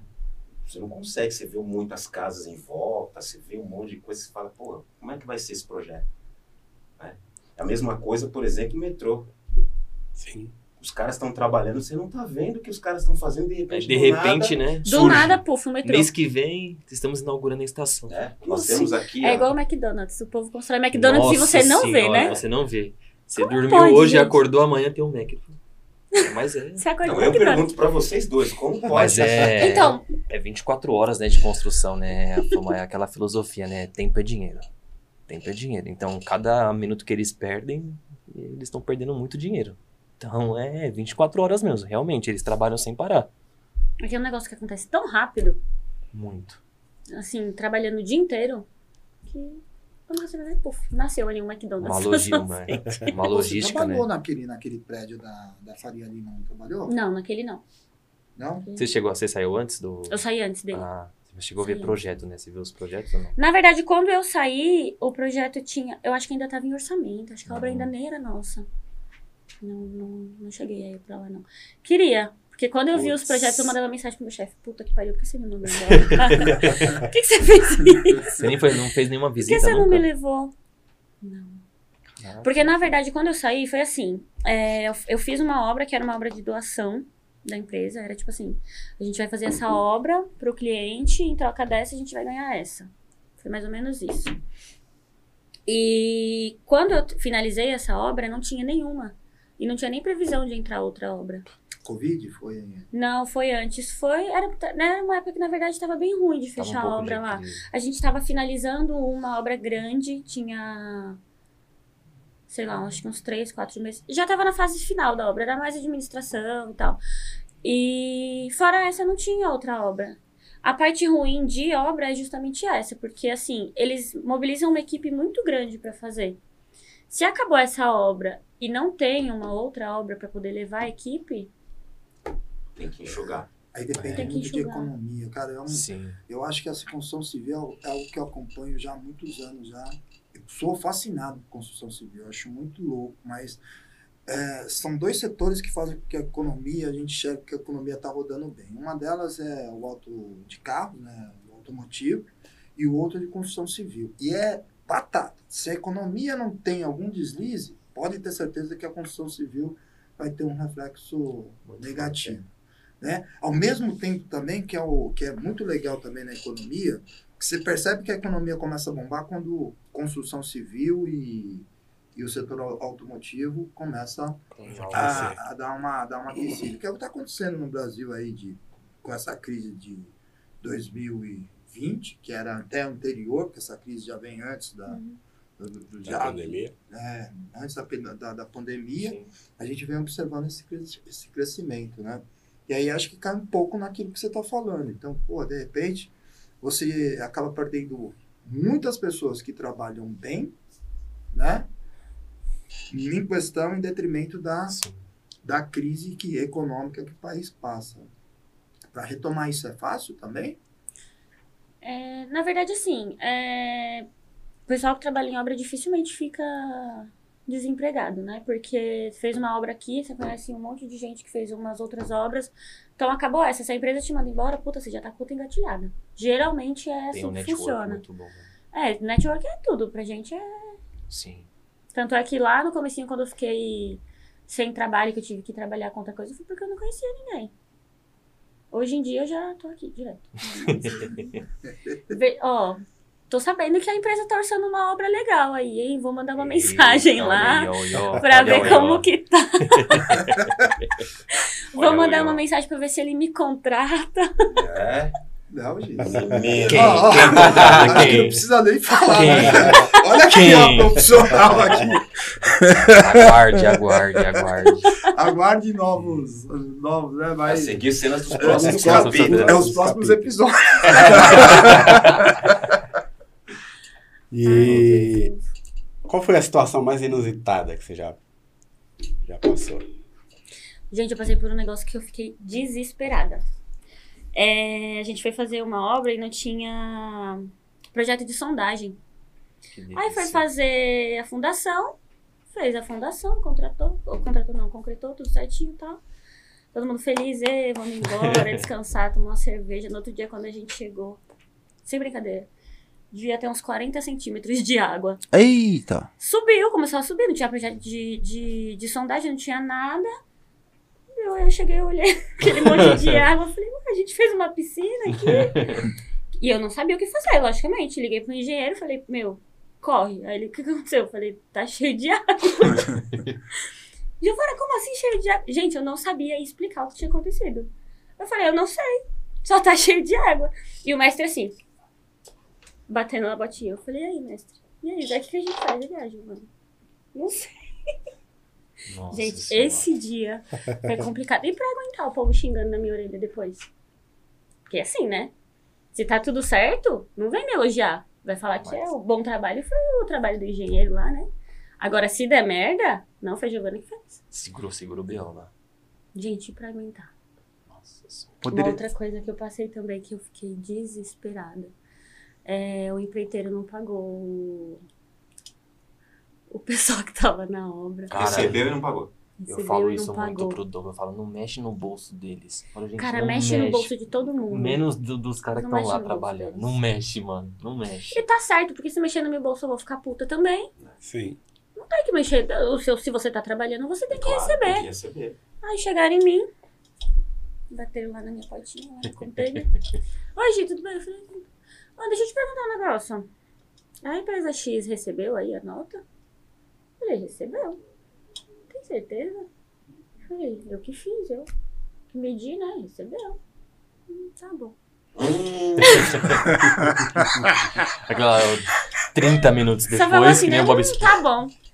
E saiu. E eu tava assim, com tanta coisa pra fazer, Conseguiu. eu deixei passar. Aí sabe quando do nada dá um estalo na sua cabeça? Eu falei, Por que, que ele fez essa pergunta? não, me deu esse estalo, mas me deu esse estalo porque do nada a obra ficou silenciosa. Um Nossa. silêncio. Parei e falei, gente, tem alguma coisa errada aqui, né? Quando eu abri a porta, os bonitos, tudo deitado, dormindo, De conversando, fumando um cigarro. Eu disse, falei, gente, o que tá acontecendo? Ah, Giovana, você falou que você pagou a nota, mas eles não pagaram a gente, a gente tá de greve. Eu falei, meu É, o negócio é sério. Eu falei, gente, como assim greve? Eu não posso fazer greve, eu tenho prazo pra entregar. Não, Giovana, a gente também tem, mas a gente tem conta pra pagar, né? Ele vai falar o quê, cara? Ele tá Onde estava errado. infeliz no empreiteiro? Aí eu liguei pra ele e falei, meu, vem aqui na obra agora. Não, Giovana, que eu não posso, que não sei o que, que eu tô indo ver uma Hum. casa que eu comprei. Nossa, gente, O eu dinheiro xinguei. dos meninos? Mas eu xinguei Comprei uma casa. tanto. Eu fiquei indignada. Eu xinguei tanto esse cara. Logicamente que com respeito, né? Mas, gente, aí eu falei, não, você vai vir aqui na obra agora. Ou você vai mandar seu engenheiro aqui. Alguém vai vir resolver isso aqui. Eu não vou resolver. Porque eu paguei a sua nota. Você não pagou eles porque você não quis. Ai, Giovana, que eu tô tendo os problemas que eu não recebi de outra empresa. Eu falei, meu problema é seu. Da minha você recebeu. Então paga. Então você vai vir aqui e você vai resolver. Aí mandou a engenheira. Aí eu falei, ó, conversa com os caras aí e vê o que você faz. Vai ter que pagar alguma coisa pra eles. Mas o problema maior foi que não pagaram o salário, não pagaram vale transporte e não pagaram vale refeição. Ah, Pra eles almoçarem, o dinheiro teve que sair do meu caixinha. Só que o meu caixinha era para despesas da minha equipe. Não era para despesas da equipe do empreiteiro. Mas depois eu descontei da nota dele. Eu falei, não, pelo amor de Deus. E aí passou um tempo, ele chegou na obra. Um, um, um bom tempo depois, assim, como se nada tivesse acontecido, eu falei, cara, eu não tô acreditando que você fez uma coisa dessa. Você sabe que a gente tem prazo, nosso prazo já tá apertado. Essa obra foi uma obra que deu muito erro no começo. Justamente porque não tinha projeto de sondagem, não tinha projeto de fundação, não tinha projeto de nada. A gente, o engenheiro, na época, ele foi fazendo do jeito que dava, né? Pra fazer a obra acontecer. Eu falei, meu, um dia perdido, pra mim aquilo significava muito. A gente tava trabalhando até de madrugada nessa época, a gente tava trabalhando de sábado, a gente tava trabalhando de domingo. Imagina perder um dia. E você paga, né? Hora noturna, tudo E a mais. gente paga janta, tudo, isso, paga né? O tudo. aumenta, né? Só que isso tudo saía do bolso dele, não saía do meu bolso. Porque assim, os caras não. tra- E eles fizeram greve nessa obra umas quatro, cinco vezes. Porque não receberam. Porque não receberam. Só que aí depois de um tempo eu comecei a perceber. E eu falei assim, meu, é... eu já comecei a, a, tipo assim, avisar pros caras, sabe? Pro pessoal que tava na obra. Porque aqui, eu fazia amizade com todo mundo, então eu já começava a avisar. Eu falava, ó, já começa a dar uma perguntada lá, ver como tá, porque Vai entrar. vai cantar. O galo vai cantar. cantar vai. Agora, se cantar pra ele e não cantar pra você, você já tá sabendo que, né? Então você já vai lá, já vai na fonte, já vai cobrar. Situações que a gente passa que você fala, meu Deus, eu não acredito que eu tô passando por isso. Depois a gente dá risada, mas na hora, Ou é- Jesus Cristo, eu fiquei desesperada. E o pior de tudo, eles fecharam, trancaram o portão, falaram, não, enquanto não recebeu, eu não vou embora. Eu falei, gente, vocês estão querendo o quê? Dormir aqui na obra? Porque eu não sei se vocês perceberam, mas o container só cabe eu. Vocês vão dormir aonde? Aí no chão? Não, não tem como. Pelo amor de Deus. E aí é uns caras também pequenininhos, ah, né? é, vai mexer. Quase não vai na academia porque não precisa, né? Tô com pouca ferramenta, porque as ferramentas deles também é tudo levinho, né? Você vai fazer o que nessa situação, né? Eu não brinco, não.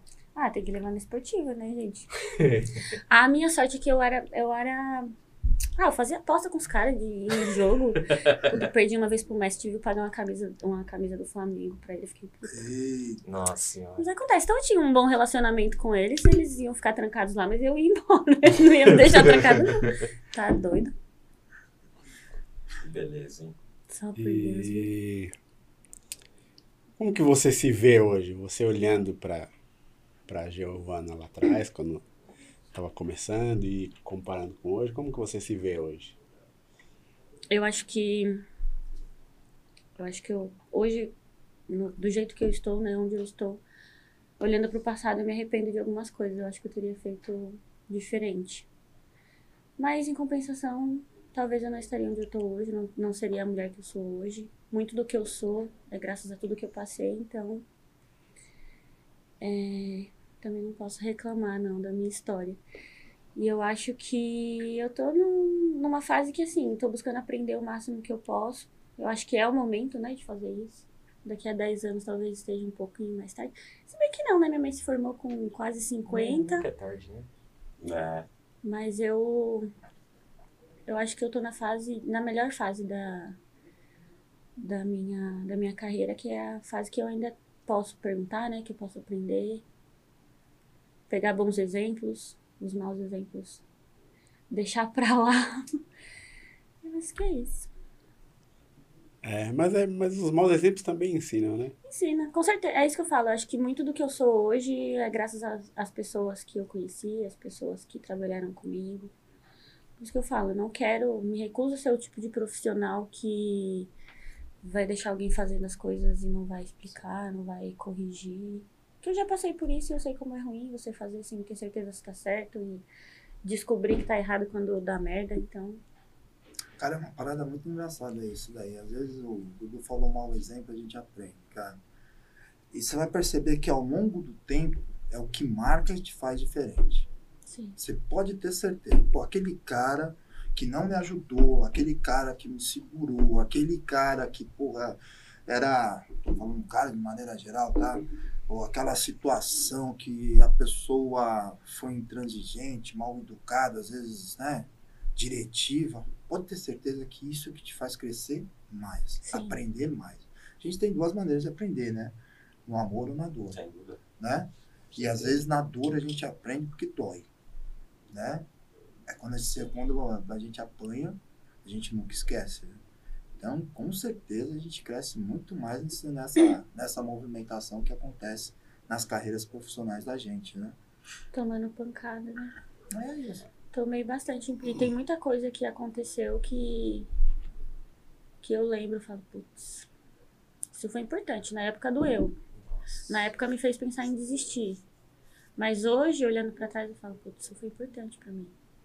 É, Me fez crescer. uma, uma fase que é muito difícil pra gente é a época do TCC, cara. Nossa senhora, nem lembro que data ela Fala um... Mas é, fala um pouco pra gente como que foi naquela época. Do TCC? Horrível!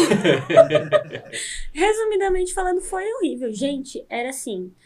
é, você tem que pensar nas suas matérias, que na época a gente deveria ter o quê? Umas seis, sete Seis matérias. sete matérias. Era, ma- era mais ou menos isso. Aí você tem o TCC, que é muito, pra mim, particularmente, foi a pior parte da faculdade inteira. Tipo, lá no começo, quando eu não sabia fazer nada, pra mim foi melhor do que fazer o TCC. Mas porque eu tenho muita dificuldade em falar na frente das pessoas. Muita dificuldade. Então, assim, eu imagino, desde o comecinho da faculdade, eu já ficava pensando, meu Deus, eu vou ter que apresentar um TCC pra uma banca. Nossa senhora. Era uma coisa pro, que... Pro Adalberto. Nossa Nossa senhora. Gente, eu era, era terrível. E aí tinha o trabalho, né? Porque quando você tá se formando. Ah, lá, a engenheira tá se formando, né? E eu acho que eles entendem na cabeça dele que quando você tá se formando, você é obrigada a saber tudo. E você é obrigada a dar conta de tudo. E é justamente uma das épocas que a gente precisa de mais tempo. Porque, assim, o TCC, ele toma muito o nosso tempo mesmo. É um ano que é... É um ano que eu acho que é mais difícil do que É que nem exército, né? O pé ou vai ou vai. Parece que tem alguém aqui na sua orelha, né? Pede, pede pra sair. É tipo assim, mano. É louco, mesmo. Gente, era. Nossa senhora, como foi difícil pra mim. Meu TCC foi. Mas em compensação, assim, apresentei com dor de barriga, suando, gaguejando. Gente, era um desespero tão grande que eu liguei pra minha mãe antes e falei: mãe, eu não vou conseguir. Ela falou: você vai. Você fez o TCC, você vai apresentar. Eu falei: não, eu sei. Mas eu tenho certeza que na hora que eu for apresentar, eu não vou lembrar nem o meu nome. Eu lembro esse dia, você tava muito nervosa. Gente Nossa céu. cara, eu fui, acho que eu fui na frente, né? Aí você A minha, graças a Deus, a minha apresentação foi a última. Porque tinha, uma tinha um pessoal que tava ainda assistindo algumas apresentações, né? Na Ah, minha não tinha ninguém. Olha como Deus é bom, né? Porque se É. tivesse alguém, Ah, a gente fez um pacto. Eu não assisto de ninguém, você não assiste a minha Foi. também, não. É só os professores. que- Foi. É muito- porque tinha mudado na época, né? Antes eles apresentavam no. É No auditório? No sei, auditório. E aí mudaram. E aí começaram a apresentar na sala. Então formava a banca lá, né, com os professores. E o pessoal falou: não, é aberto, vai quem quiser. Pra vocês terem uma noção, eu, eu podia chamar os amigos, né? Eu falei pros meus amigos, e minha, tem uma amiga minha que ela, ela fala muito bem, né? Eu liguei pra ela e falei, Ju, mano, me ajuda aí, cara. Meu, me ensina como você faz pra falar tão bem na frente das pessoas. Aí ela foi me dando uns toques e tal. Ela, amiga, quando que vai ser a sua apresentação? Eu falei, ah, não sei ainda. Não, me fala que eu quero assistir. Eu falei, não, pode deixar. E eu no banheiro, me tremendo toda que minha apresentação era depois de 40 minutos. falei, eu vou contar pra ela vir assistir? Lógico. É, é. Mas de verdade, te- apresentei o TCC. assim- Mas assim, bati a porta, já comecei a chorar, gente. Mas eu chorava, mas eu chorava. Eu acho que eu passei umas duas horas chorando sem parar. Depois. Depois. Depois que eu apresentei. Porque assim, tirou um É. peso das minhas É a descarga da costas. adrenalina. Um peso das minhas. Isso E assim, passa um filme na cabeça, né? No momento que você apresenta o TCC, passa aquele filme na sua cabeça. Tipo assim, ah, pensei em desistir, tranquei a faculdade, voltei pra faculdade, falaram que eu não ia conseguir, falaram que eu não era capaz. Eu duvidei da minha própria capacidade e eu consegui. Então, tipo assim, gente, passei umas duas horas chorando sem acreditar, Mas conseguiu. mas consegui. Deu certo, graças a Da Deus. próxima, chama essa criança que tá do teu lado aí, o seu Dudu. Pede umas instruções pra ele. Ah, Pode te ajudar. E eu me matriculei agora pra fazer uma pós-graduação. E Aí, pra ó, pós não, não é obrigatório o TCC, né? sei. Beleza, né? E me matriculei, tava ali toda a grade. Falei, nossa, é isso aqui que eu quero, né? Fui, me matriculei. Aí lá embaixo tinha umas letrinhas pequenininhas, depois que eu já tinha feito a minha matrícula. Umas letrinhas pequenininhas. Aí eu fui ler, o TCC era obrigatório. Aí eu mandei mensagem pra menina, falei, não, mas não é obrigatório. Ela, não é obrigatório. Já começou também aqui, ó. o frio na É. barriga. Mas você sabe que assim, a gente fala da, da, da questão do quanto algumas situações é, traumáticas, de certa forma, é, marcam mais nos ensinam. É, quando eu fiz o meu TCC, eu até tinha um pouquinho mais de desenvoltura, não que eu estava, não estivesse nervoso, mas porque na época eu já estava trabalhando já, né, a minha formação é de TI, e eu trabalhava em consultoria, que eu implementava o sistema, fazia todo aquele período de, de, de teste, tudo. Quando estava pronto, eu treinava as pessoas para usar o sistema. Eu- Então eu já tinha que apresentar para as pessoas. Assim, com dor de barriga, suando. E onde eu me destravei um pouquinho mais foi uma situação que eu fui fazer uma apresentação para um cliente que ainda não era nosso cliente. E eu fui apresentar o nosso sistema para convencer a venda. Uhum. Só que o sistema tinha algumas funcionalidades que não funcionavam. Ai, que legal. E o meu gerente falou para mim: você vai apresentar, e meu, não sei o que você vai fazer, se vira, mas você não pode deixar eles perceberem que isso aqui não tá funcionando. Simples assim. Você tem que apresentar o sistema perfeito, É. mesmo ele não estando Mesmo tão perfeito estando. assim. E obviamente na apresentação, quais foram as perguntas? A verdadeira lei de. Murphy, né? do que não funcionava. Então, assim, é, essas situações traumáticas, elas marcam muito e ensinam muito também. Mas é importante a gente entender que todas as nossas decisões, todas as nossas escolhas, elas sempre são as melhores escolhas possíveis que a gente tem naquele momento. Uhum. E aí você vê o resultado daquela escolha, daquela decisão, você olha e fala, puta, eu fiz cagada. Mas quando você vê o resultado, você não é mais a mesma pessoa do momento que você tomou a decisão, que você fez a escolha. Sim. E quando a gente fala desse nos marcar, nos ensinar, muito é porque a gente se cobra olhando para trás, puta, eu fiz besteira. Eu fiz cagada. Puta, eu não devia ter feito aquela escolha, eu devia ter seguido aquele outro caminho. E aí, por isso que a gente tem um aprendizado muito grande, muito profundo. Porque aí você começa a analisar as outras possibilidades. Mas a gente precisa entender que esse analisar as outras possibilidades faz parte do nosso crescimento, sem a gente internalizar a cobrança de que eu fiz besteira, porque sempre as nossas escolhas e as nossas decisões foram as melhores possíveis naquele momento, com aquela experiência, com aquela vivência, com aquele conhecimento, aquela visão. Sim. Porque aí sim a gente destrava ainda mais o quanto a gente cresce, o quanto a gente evolui com aquela passagem. Porque vai ser marcante. Porque, meu, você tava com dor de barriga, você tava suando, Sim. você achou, como você colocou muito bem, você achou que você não ia conseguir, você duvida de você muitos momentos. Talvez na maioria dos momentos você duvide de você. Porque, meu, eu não sou capaz de fazer isso. E aí, puta, eu estudei, mas e se eu esquecer na hora? E se eu falar besteira? E se eu gaguejar? E se eu isso? E se eu aquilo? Então, é importante a gente ter isso em mente. As nossas escolhas, as nossas decisões sempre são as melhores possíveis pra gente naquele momento. Se a gente for é, é, traduzir aí numa mensagem, a vida é esse segundo, né? É. Porque o segundo próximo já é o futuro, o segundo que já passou já é passado. A vida é um segundo. Então é. Posso te falar uma coisa? Não se apegue àquilo que você fez que você acha que não deu certo. Não se apegue. Ah, vou ter o próximo TCC. Porra, vou me martirizar nada, meu. Não, Pensa o mas... seguinte, cara. Eu já passei por esse daqui, porra, chorando depois, com dor de barriga, com gaguejando, dando branco, caramba. Quatro. Passei, passei, fiz, porque o conteúdo que você passou era mais importante do Sim. que a maneira com que você estava se expressando, do jeito nervosinho, porque o cara que está na, banca- na bancada, ele está sabendo que tudo isso acontece.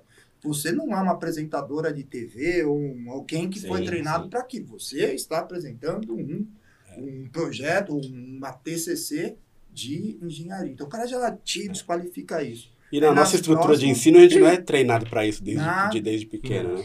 Mas eu acho que a grande preocupação, na verdade, é que assim, é de não. Porque quando você faz o TCC, você se dedica 100% àquilo, né? Então, eu acho que, na verdade, a minha maior preocupação não era nem ser reprovada pela bancada. Eu acho que era mais não conseguir entregar tudo que eu tinha feito, sabe? Não conseguir. é, tipo assim, ter me dedicado 100% e não conseguir entregar os 100%. Eu acho que essa era a minha maior preocupação. Mas deu tudo certo, graças a Deus. Eu tenho ainda um medinho de falar em vai público, mas eu vou fazer meu outro TCC aí. É isso, né? Fazer Mas você quê? tá fazendo pós-graduação do quê? Eu faço. eu comecei agora, na verdade, em engenharia de custos e orçamentos. Bacana. Legal. Legal. É bem legal. Bem legal. Legal. Que é área que você tá indo, É. né? É área que eu já tô. E o que, que você imagina daqui pra frente? Quem vai ser agir daqui pra frente? A Giovana do futuro? É, É isso? Boa pergunta. É, eu espero que a Giovana do futuro consiga olhar pra tudo que ela passou e ser muito grata por tudo. Hoje eu sou muito grata por tudo que eu passei, até as coisas ruins me fizeram evoluir, me ensinaram. Eu espero continuar olhando pro passado com o olhar de, ah, isso foi bom pra mim, né? De alguma forma, eu tô carregando isso ou me ensinou de algum jeito, ou enfim, me ajudou a crescer como pessoa, como ser humano. E aquilo que eu já falei aqui algumas vezes eu vou repetir, eu quero, eu faço questão de ser uma profissional que ensina, que tem uma troca com todo mundo, que que não vai deixar passar uma dúvida despercebido, porque isso fez muita diferença na minha carreira e faz até hoje. Então eu não quero ser esse tipo de pessoa pra ninguém. Eu quero ser o tipo de pessoa que se precisar eu tiro um dia só pra ensinar a pessoa a fazer. Não, não quero ter que contratar alguém pra tampar buraco e deixar de contratar um estagiário que precisa aprender pra contratar um estagiário com experiência. Eu prefiro contratar um sem experiência, pegar na mão e ensinar, porque eu sei que isso vai formar um profissional muito bom. Me ajudou e vai ajudar outras pessoas. Então acho que é mais ou menos por aí. cara, eu vejo uma puta parceria de vocês dois aí, né? E assim, é, acho que o Daniel já apresentou o projeto da Melhor. Inclusive, você está nos apoiando com, com uma parte do- da questão desse projeto da Olhó, que é isso mesmo, de dividir, cara. Acho muito legal. A gente está num processo de construção também da empresa, né? Começou agora. Cara, o que, que você enxerga? O que você enxerga dessa parceria aqui? Você acha que tudo isso que você já construiu, que você já tem, né? Versus aquilo que você está se formando, está chegando lá, versus aquela ideia que a gente tem aqui de fazer uma empresa diferente mesmo, que vai dar uma, uma mexida no mercado. O que, que você acha dessa brincadeira toda aí que foi apresentada para você? É, primeiro que eu admiro muito a pessoa que tem coragem de encarar e falar assim, não, eu vou, vou começar a fazer sozinho, vou, faz- vou ter a minha empresa, né? Vou ter o meu negócio. Eu admiro muito. Eu queria ter essa coragem de fazer isso por si só, mas eu acho que tem que ter muita responsabilidade, então eu já começo por aí, eu admiro muito. Eu acho que é, a gente tem que ir para fazer a diferença, né? Tem muita empresa aí que tá no mercado fazendo a mesma coisa, entregando por entregar. Ai, me manda aí um orçamento, foi aquilo que eu falei. Não, não manda orçamento se tiver furado. Se eu não tiver certeza do que eu tô fazendo. Eu acho que a ideia da empresa é mais ou menos essa, né? Sim. Ter certeza do que tá fazendo, fazer a diferença. Não ser mais uma, uma empresa aí que faz reformas ou mais uma construtora, porque tem muitas que entregam de qualquer jeito e Sim. tem que vir É. pro mercado para mudar. A gente tá mexendo, é o que assim, a gente fala, né? Que é um dos nossos nossos valores, né? A gente tá mexendo com o sonho da pessoa, né? Então a gente quer se importar, a gente vai se importar, na verdade, a gente, quer e vai se importar e vai se conectar com essa pessoa, com essa obra. A gente não quer fazer de qualquer jeito, né? Essa é a grande diferença, né? Que a gente quer trazer pro mercado, acho que é a essência, né?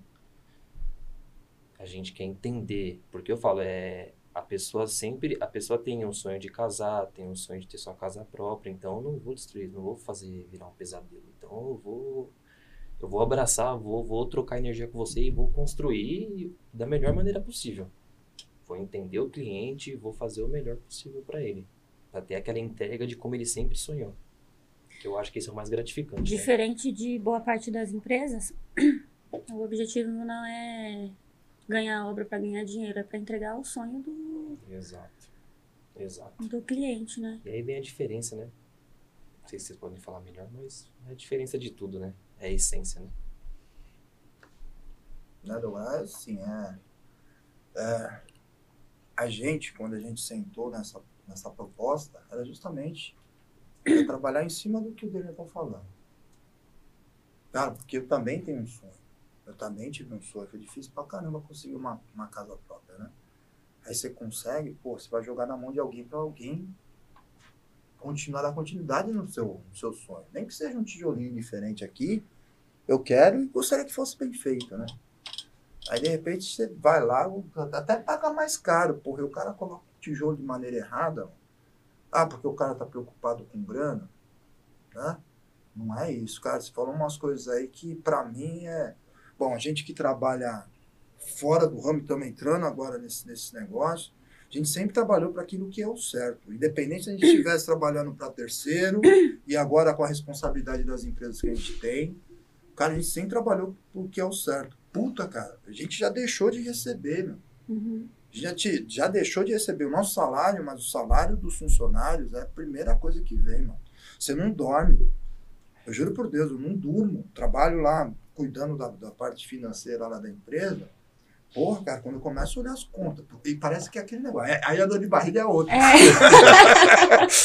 Mas começa a me dar urticária, desespero, porque é o seguinte, você tá vendo lá, pô, tem pra receber, mas o negócio não cai na a conta. conta não bate É. também, Entendeu? às vezes, né? Mas aí você tem que pagar o funcionário. Porra, é difícil. Então, esse já é uma coisa que, assim, é inaceitável. Inaceitável. E também quando você é transparente, quando você imagina né, construir e ajudar um sonho do outro, porra, a transparência também acho que vale pra caramba, bicho. Porque se eu sou dono da empresa e tô com problema, eu vou reunir todo mundo e falar, gente, olha, aconteceu tudo que pôde acontecer, eu fiz tudo que eu poderia fazer, mas, cara, deu M porque, vamos supor, a tua empresa não pagou. Mas, cara, eles também se comprometeram de pagar no dia seguinte. Dá para vocês me ajudarem? Cara, se você for transparente, se você for digno, se você vai embora. Então, assim, são coisas que parecem pequenas, que são valores que a gente não vai deixar passar. Porque a gente está pensando muito maior. De dar, entregar o sonho do cara, Sim. entregar o sonho do cara naquilo, naquele dia que, ele, que, que, que a gente se comprometeu, entendeu? Acho que isso é muito importante. A pessoa, quando ela te contrata, ela te contrata imaginando que você vai entregar o sonho dela, né? Imagina, ela te paga pra fazer uma coisa, Uhum. deposita todas as expectativas, e aí vem, recebe uma coisa completamente diferente, ou às vezes não recebe. Né? Imagina como deve ser frustrante. Nossa senhora. Eu não tenho dois filhos pra pagar. Tem leite pra caramba. Tem que comprar minhas mortadelas. Conta não, hein? não vale não. Vou contar, eu Vale não. Eu preciso tirar o foco de mim. Tem que tirar o foco da sapatilha. Pra vocês entenderem. Vou até olhar pra câmera aqui, ó, pra vocês entenderem. Hoje de manhã, fui na padaria com o Dudu. Comprei pão, comprei queijo, comprei bolo, né? Pra gente tomar o café da manhã aqui. Aí o Carlão me liga. Ô, Derek, tá na padaria ainda? Eu falei, não, já tô no carro já. Você comprou mortadela? Eu falei, não, Carlão, comprei só um queijo, né? Beleza, né? Chegamos aqui no podcast e o Carlão me tira do bolso aqui uma mortadela desse tamanho, assim, ó. Da turma da Mônica. Da turma da Mônica. Ou ele roubou do Jorginho ou da Luana. Eu vou escolher. Vai ter problema em casa quando chegar. Vai. Alguém vai sentir falta dessa mortadela aí. O Jorginho acorda vai. Nossa, aquele você abre a geladeira na seca assim, você fala, ué. Coisa errada mortadela? Não. ele vai embora. É tipo você guardar um pedaço de pizza pro dia seguinte, né? Aí você abre lá e alguém comeu. Você fala, não acredito. Você vai com tanta expectativa, Pra né? comer, Aí quando abre, cadê minha Não. pizza? Ai, ai. Mas é, é isso. É, Papo bom, sempre o tempo passa sem a gente perceber, né? Verdade. E a gente já tá indo pro, pro nosso encerramento, já estamos no, no- no nosso limite aí do, do nosso tempo. Então, é. As nossas considerações finais. Dê, Começa Sempre por começa você. por mim, né?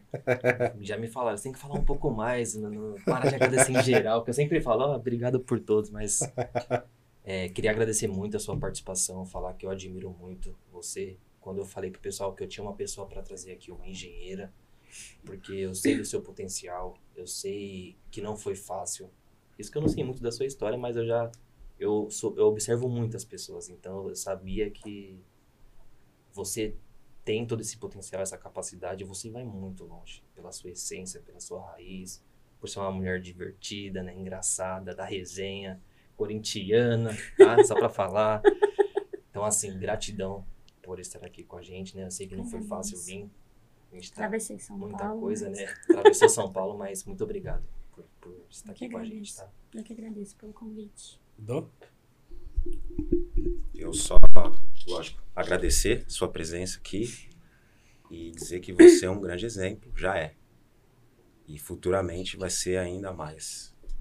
Eu acho que você representa muita coisa, muitas pessoas, pessoas que provavelmente vão estar vendo isso e de repente ter o mesmo sonho, né? Então, acho que isso é muito legal. Você está deixando um legado. E assim, siga em frente, né? ajude as pessoas, como você está dizendo mesmo, porque eu acho que isso é o melhor que acho que é o, é o que a gente pode fazer de melhor como ser humano, né? Mesmo que não queira ser essa representatividade, acaba sendo essa referência pela pessoa que você é. Então, passe isso adiante. Parabéns. Obrigada.